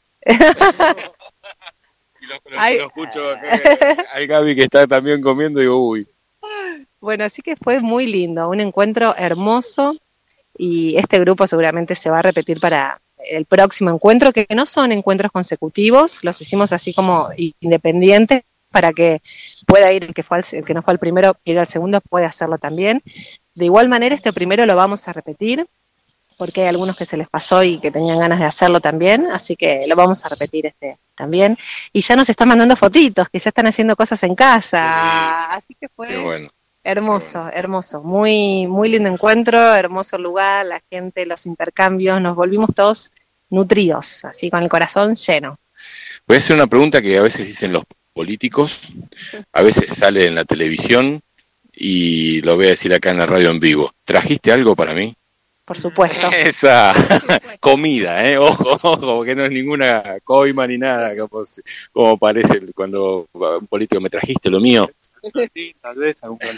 Trajimos algunas cositas, sí, por supuesto que sí, para Contar eh, eh, lo que con qué nos vamos a alimentar con la patrona. trajimos una, una tarta integral de vegetales, muy rico, y con una crema que hacemos como de... También trajimos una faina de harina de garbanzo que está fermentada con masa madre que la diferencia que tiene cuando uno fermenta, Es la que comí yo la vez pasada, que no está- Sí, es la misma. Sin cebolla. Eh, la diferencia es que cuando uno fermenta, por ejemplo, la harina de garbanzos, una legumbre con una masa madre, hace que todo el trabajo de predigestión ya esté, cuando uno lo, lo incorpora, ya está predigerido. Entonces cae mucho más liviano. Y aparte tiene como ese toquecito acidito que le da la masa madre, que es otro sabor, ¿viste? Está bueno. Después trajimos unos budines integrales de mandarina. Trajimos un frasco de kimchi, ese kimchi que tenemos, que es un kimchi que hemos hecho con el akusai, que es el verdadero kimchi que se hace con el akusai, que es esa, esa lechugota así larga. Se puede hacer con repollo también, muchas veces lo hacemos con repollo, pero en esta ocasión conseguimos unos akusai orgánicos, así que te vas a deleitar con ese alimento, el kimchi, que es una delicia, que lo puedes comer con lo que quieras, es como una guarnición, como si fuera un escabeche, que también trajimos el escabeche de berenjenas. Eh, pero bueno, el kimchi lo que te aporta son enzimas, son bacterias vivas, es un alimento probiótico, entonces cualquier alimento que vos ingieras y le agregues un poquitito de eso como guarnición, te va a ayudar también para la digestión. Así que bueno, eso algunas de las cositas, sí, algunas cositas. Bien. Eh, Mariano, gracias por, por estar. Que sé que te cuesta, pero bueno, le, le- le pones toda la intención. Gracias por Por vos estamos acá, Fabián, este, y acá todos los hermanos eh, sosteniendo este impulso, ¿no? De la semilla y, bueno, ahí, encontrándonos. Hoy salíamos al aire y te, te, te- sos hombre de radio y, y- y veía que había poca participación con respecto a otros años, ¿no? Eh, y cuando empezamos a hablar con eh, aquí con el Cali Pedraza, él me dijo que estaba había gente del INSA, Instituto Nacional de las Semillas, el INTI, y los entrevisté. Y, la pregunta concreta, o me conocés, nos conocemos, es, ¿vinieron a controlar a controlar al productor de la semilla? Eh, y sí, o sea, ellos venían a tomar nota del tema de las semillas que se estaban haciendo, eh, y le dije, digo, porque, o sea, si yo te digo Monsanto, vos que si nosotros trabajamos con Monsanto, o sea, estamos hablando de que los, los organismos estatales nos están empezando eh, a, querer controlar al, al productor de semillas orgánicas. Sabemos de la historia que en Australia están queriendo prohibir la semilla eh, orgánica. Y, y por eso estoy viendo que hay muchos menos expositores que en su casa están haciendo su huerta y dicen yo para venir a un lugar donde me van a, a decir a controlar eh, no vengo digo es para tener atentos un poquito el- el- los sentidos ante estas situaciones en Capilla no nos va a pasar nada pero me parece que, que hay que estar un poco más presentes y saber y sentir que esto que vienen yo te cuido el famoso yo te cuido eh, no existe te, te pi- te pido tu devolución con respecto a eso y ya los libero También, eso sí, desde ya, porque venimos haciendo esta batalla hace mucho tiempo, siempre colaborando con Cali en la difusión y también en la presencia, y también el hecho de que las pequeñas huertas que podemos hacer cada uno en su casa están muy desmotivadas por el tema del agua, ¿viste? O sea, la escasez de agua en el verano, en estas épocas, el que no, no, no sabe mucho, eh, ya que tiene que ver cómo hacerlo, eh, bueno, te, desmotiva, ¿no? Eh, abrir la canilla, abrir un poquito de agua y no tenerla, eh, ha desmotivado mucho también. Me parece que pasa un poquito por ahí también. acá está el Cali Pedraza que no me está no no no me no. degustación de qué A ver, te- Pruebe este Volvo de Achira. ¿eh? Bueno, cualquiera. ¿eh? Parecen, parecen papas fritas. Sí. Muy bien. Sí, cúrcuma. ¿Está bien? Mm. Mm. Qué raro. Qué sensación rara. Hola. Pero la chira también. No solamente las cosas que están arriba de la tierra, sino las que están abajo. Hay mucha reserva que se puede comer, como los bulbos de Dalia, como los don Diego de la noche, en las flores que andan en los caminos, bueno, como la chira, ¿no? Junta reservas, junta almidones. Siempre decimos lo mismo, tenemos que hacer un, taller de reconocimiento de plantas eh, silvestres comestibles. ¿Noviembre lo hacemos? Dale. Bueno, yo me voy a hacer el cierre del programa y después lo vengo a abrazar. ¿eh? Este, gracias a todos por participar. Este, qué rico esto. Mm. Es una sensación que estás comiendo como algo, ¿cómo te diría?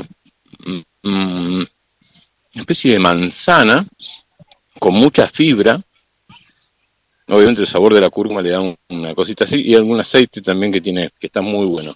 Me viene bárbaro para este momento. Bueno, mensajes que van llegando. Un abrazo a Mariposa y felicitaciones por elegir el lugar más cariñoso para su alma. Lo dice Estela Pané. bueno, eh, a ver otro mensajito. Vea desde San Juan, dice, hola Fabián, aquí haciendo de comer y escuchando tu programa hermoso, todo lo que estás eh, hablando. Gente, falta, bueno, disculpen que estoy comiendo mientras hago el programa, raro, no lo hago nunca, pero no podía decirle que no al Cali. Eh, mientras estamos eh, cerrando el programa, creo que no hay más llamados, no sé si en Radio Limón hubo algún llamado, voy a, a invitarlos también a un evento que está organizando el L de la Rosa, junto con eh, Tristana Pisaco, eh, que dice El concierto, un viaje a lo interno, activando memorias. Ya esto lo hemos hablado el, el 21 de noviembre, falta bastante, a las 21.30 horas en el Teatro Enrique Muñoz de Capilla del Monte, en Ampunes 526 en Capilla eh, del Monte, en el cine de Capilla del Monte, va a estar este encuentro de eh, concierto al viaje de lo interno.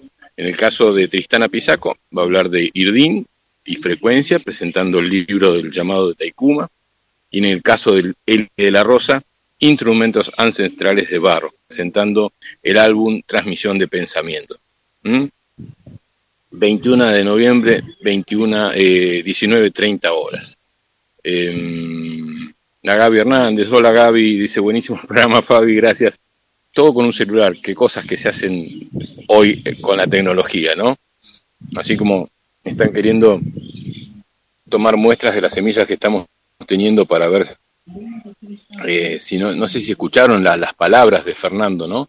Eh, para, para hacer producción en masa, para transformarlas y hacer que se, transformen en una producción como un negocio. Digo, no, queremos volver a foja cero, chicos.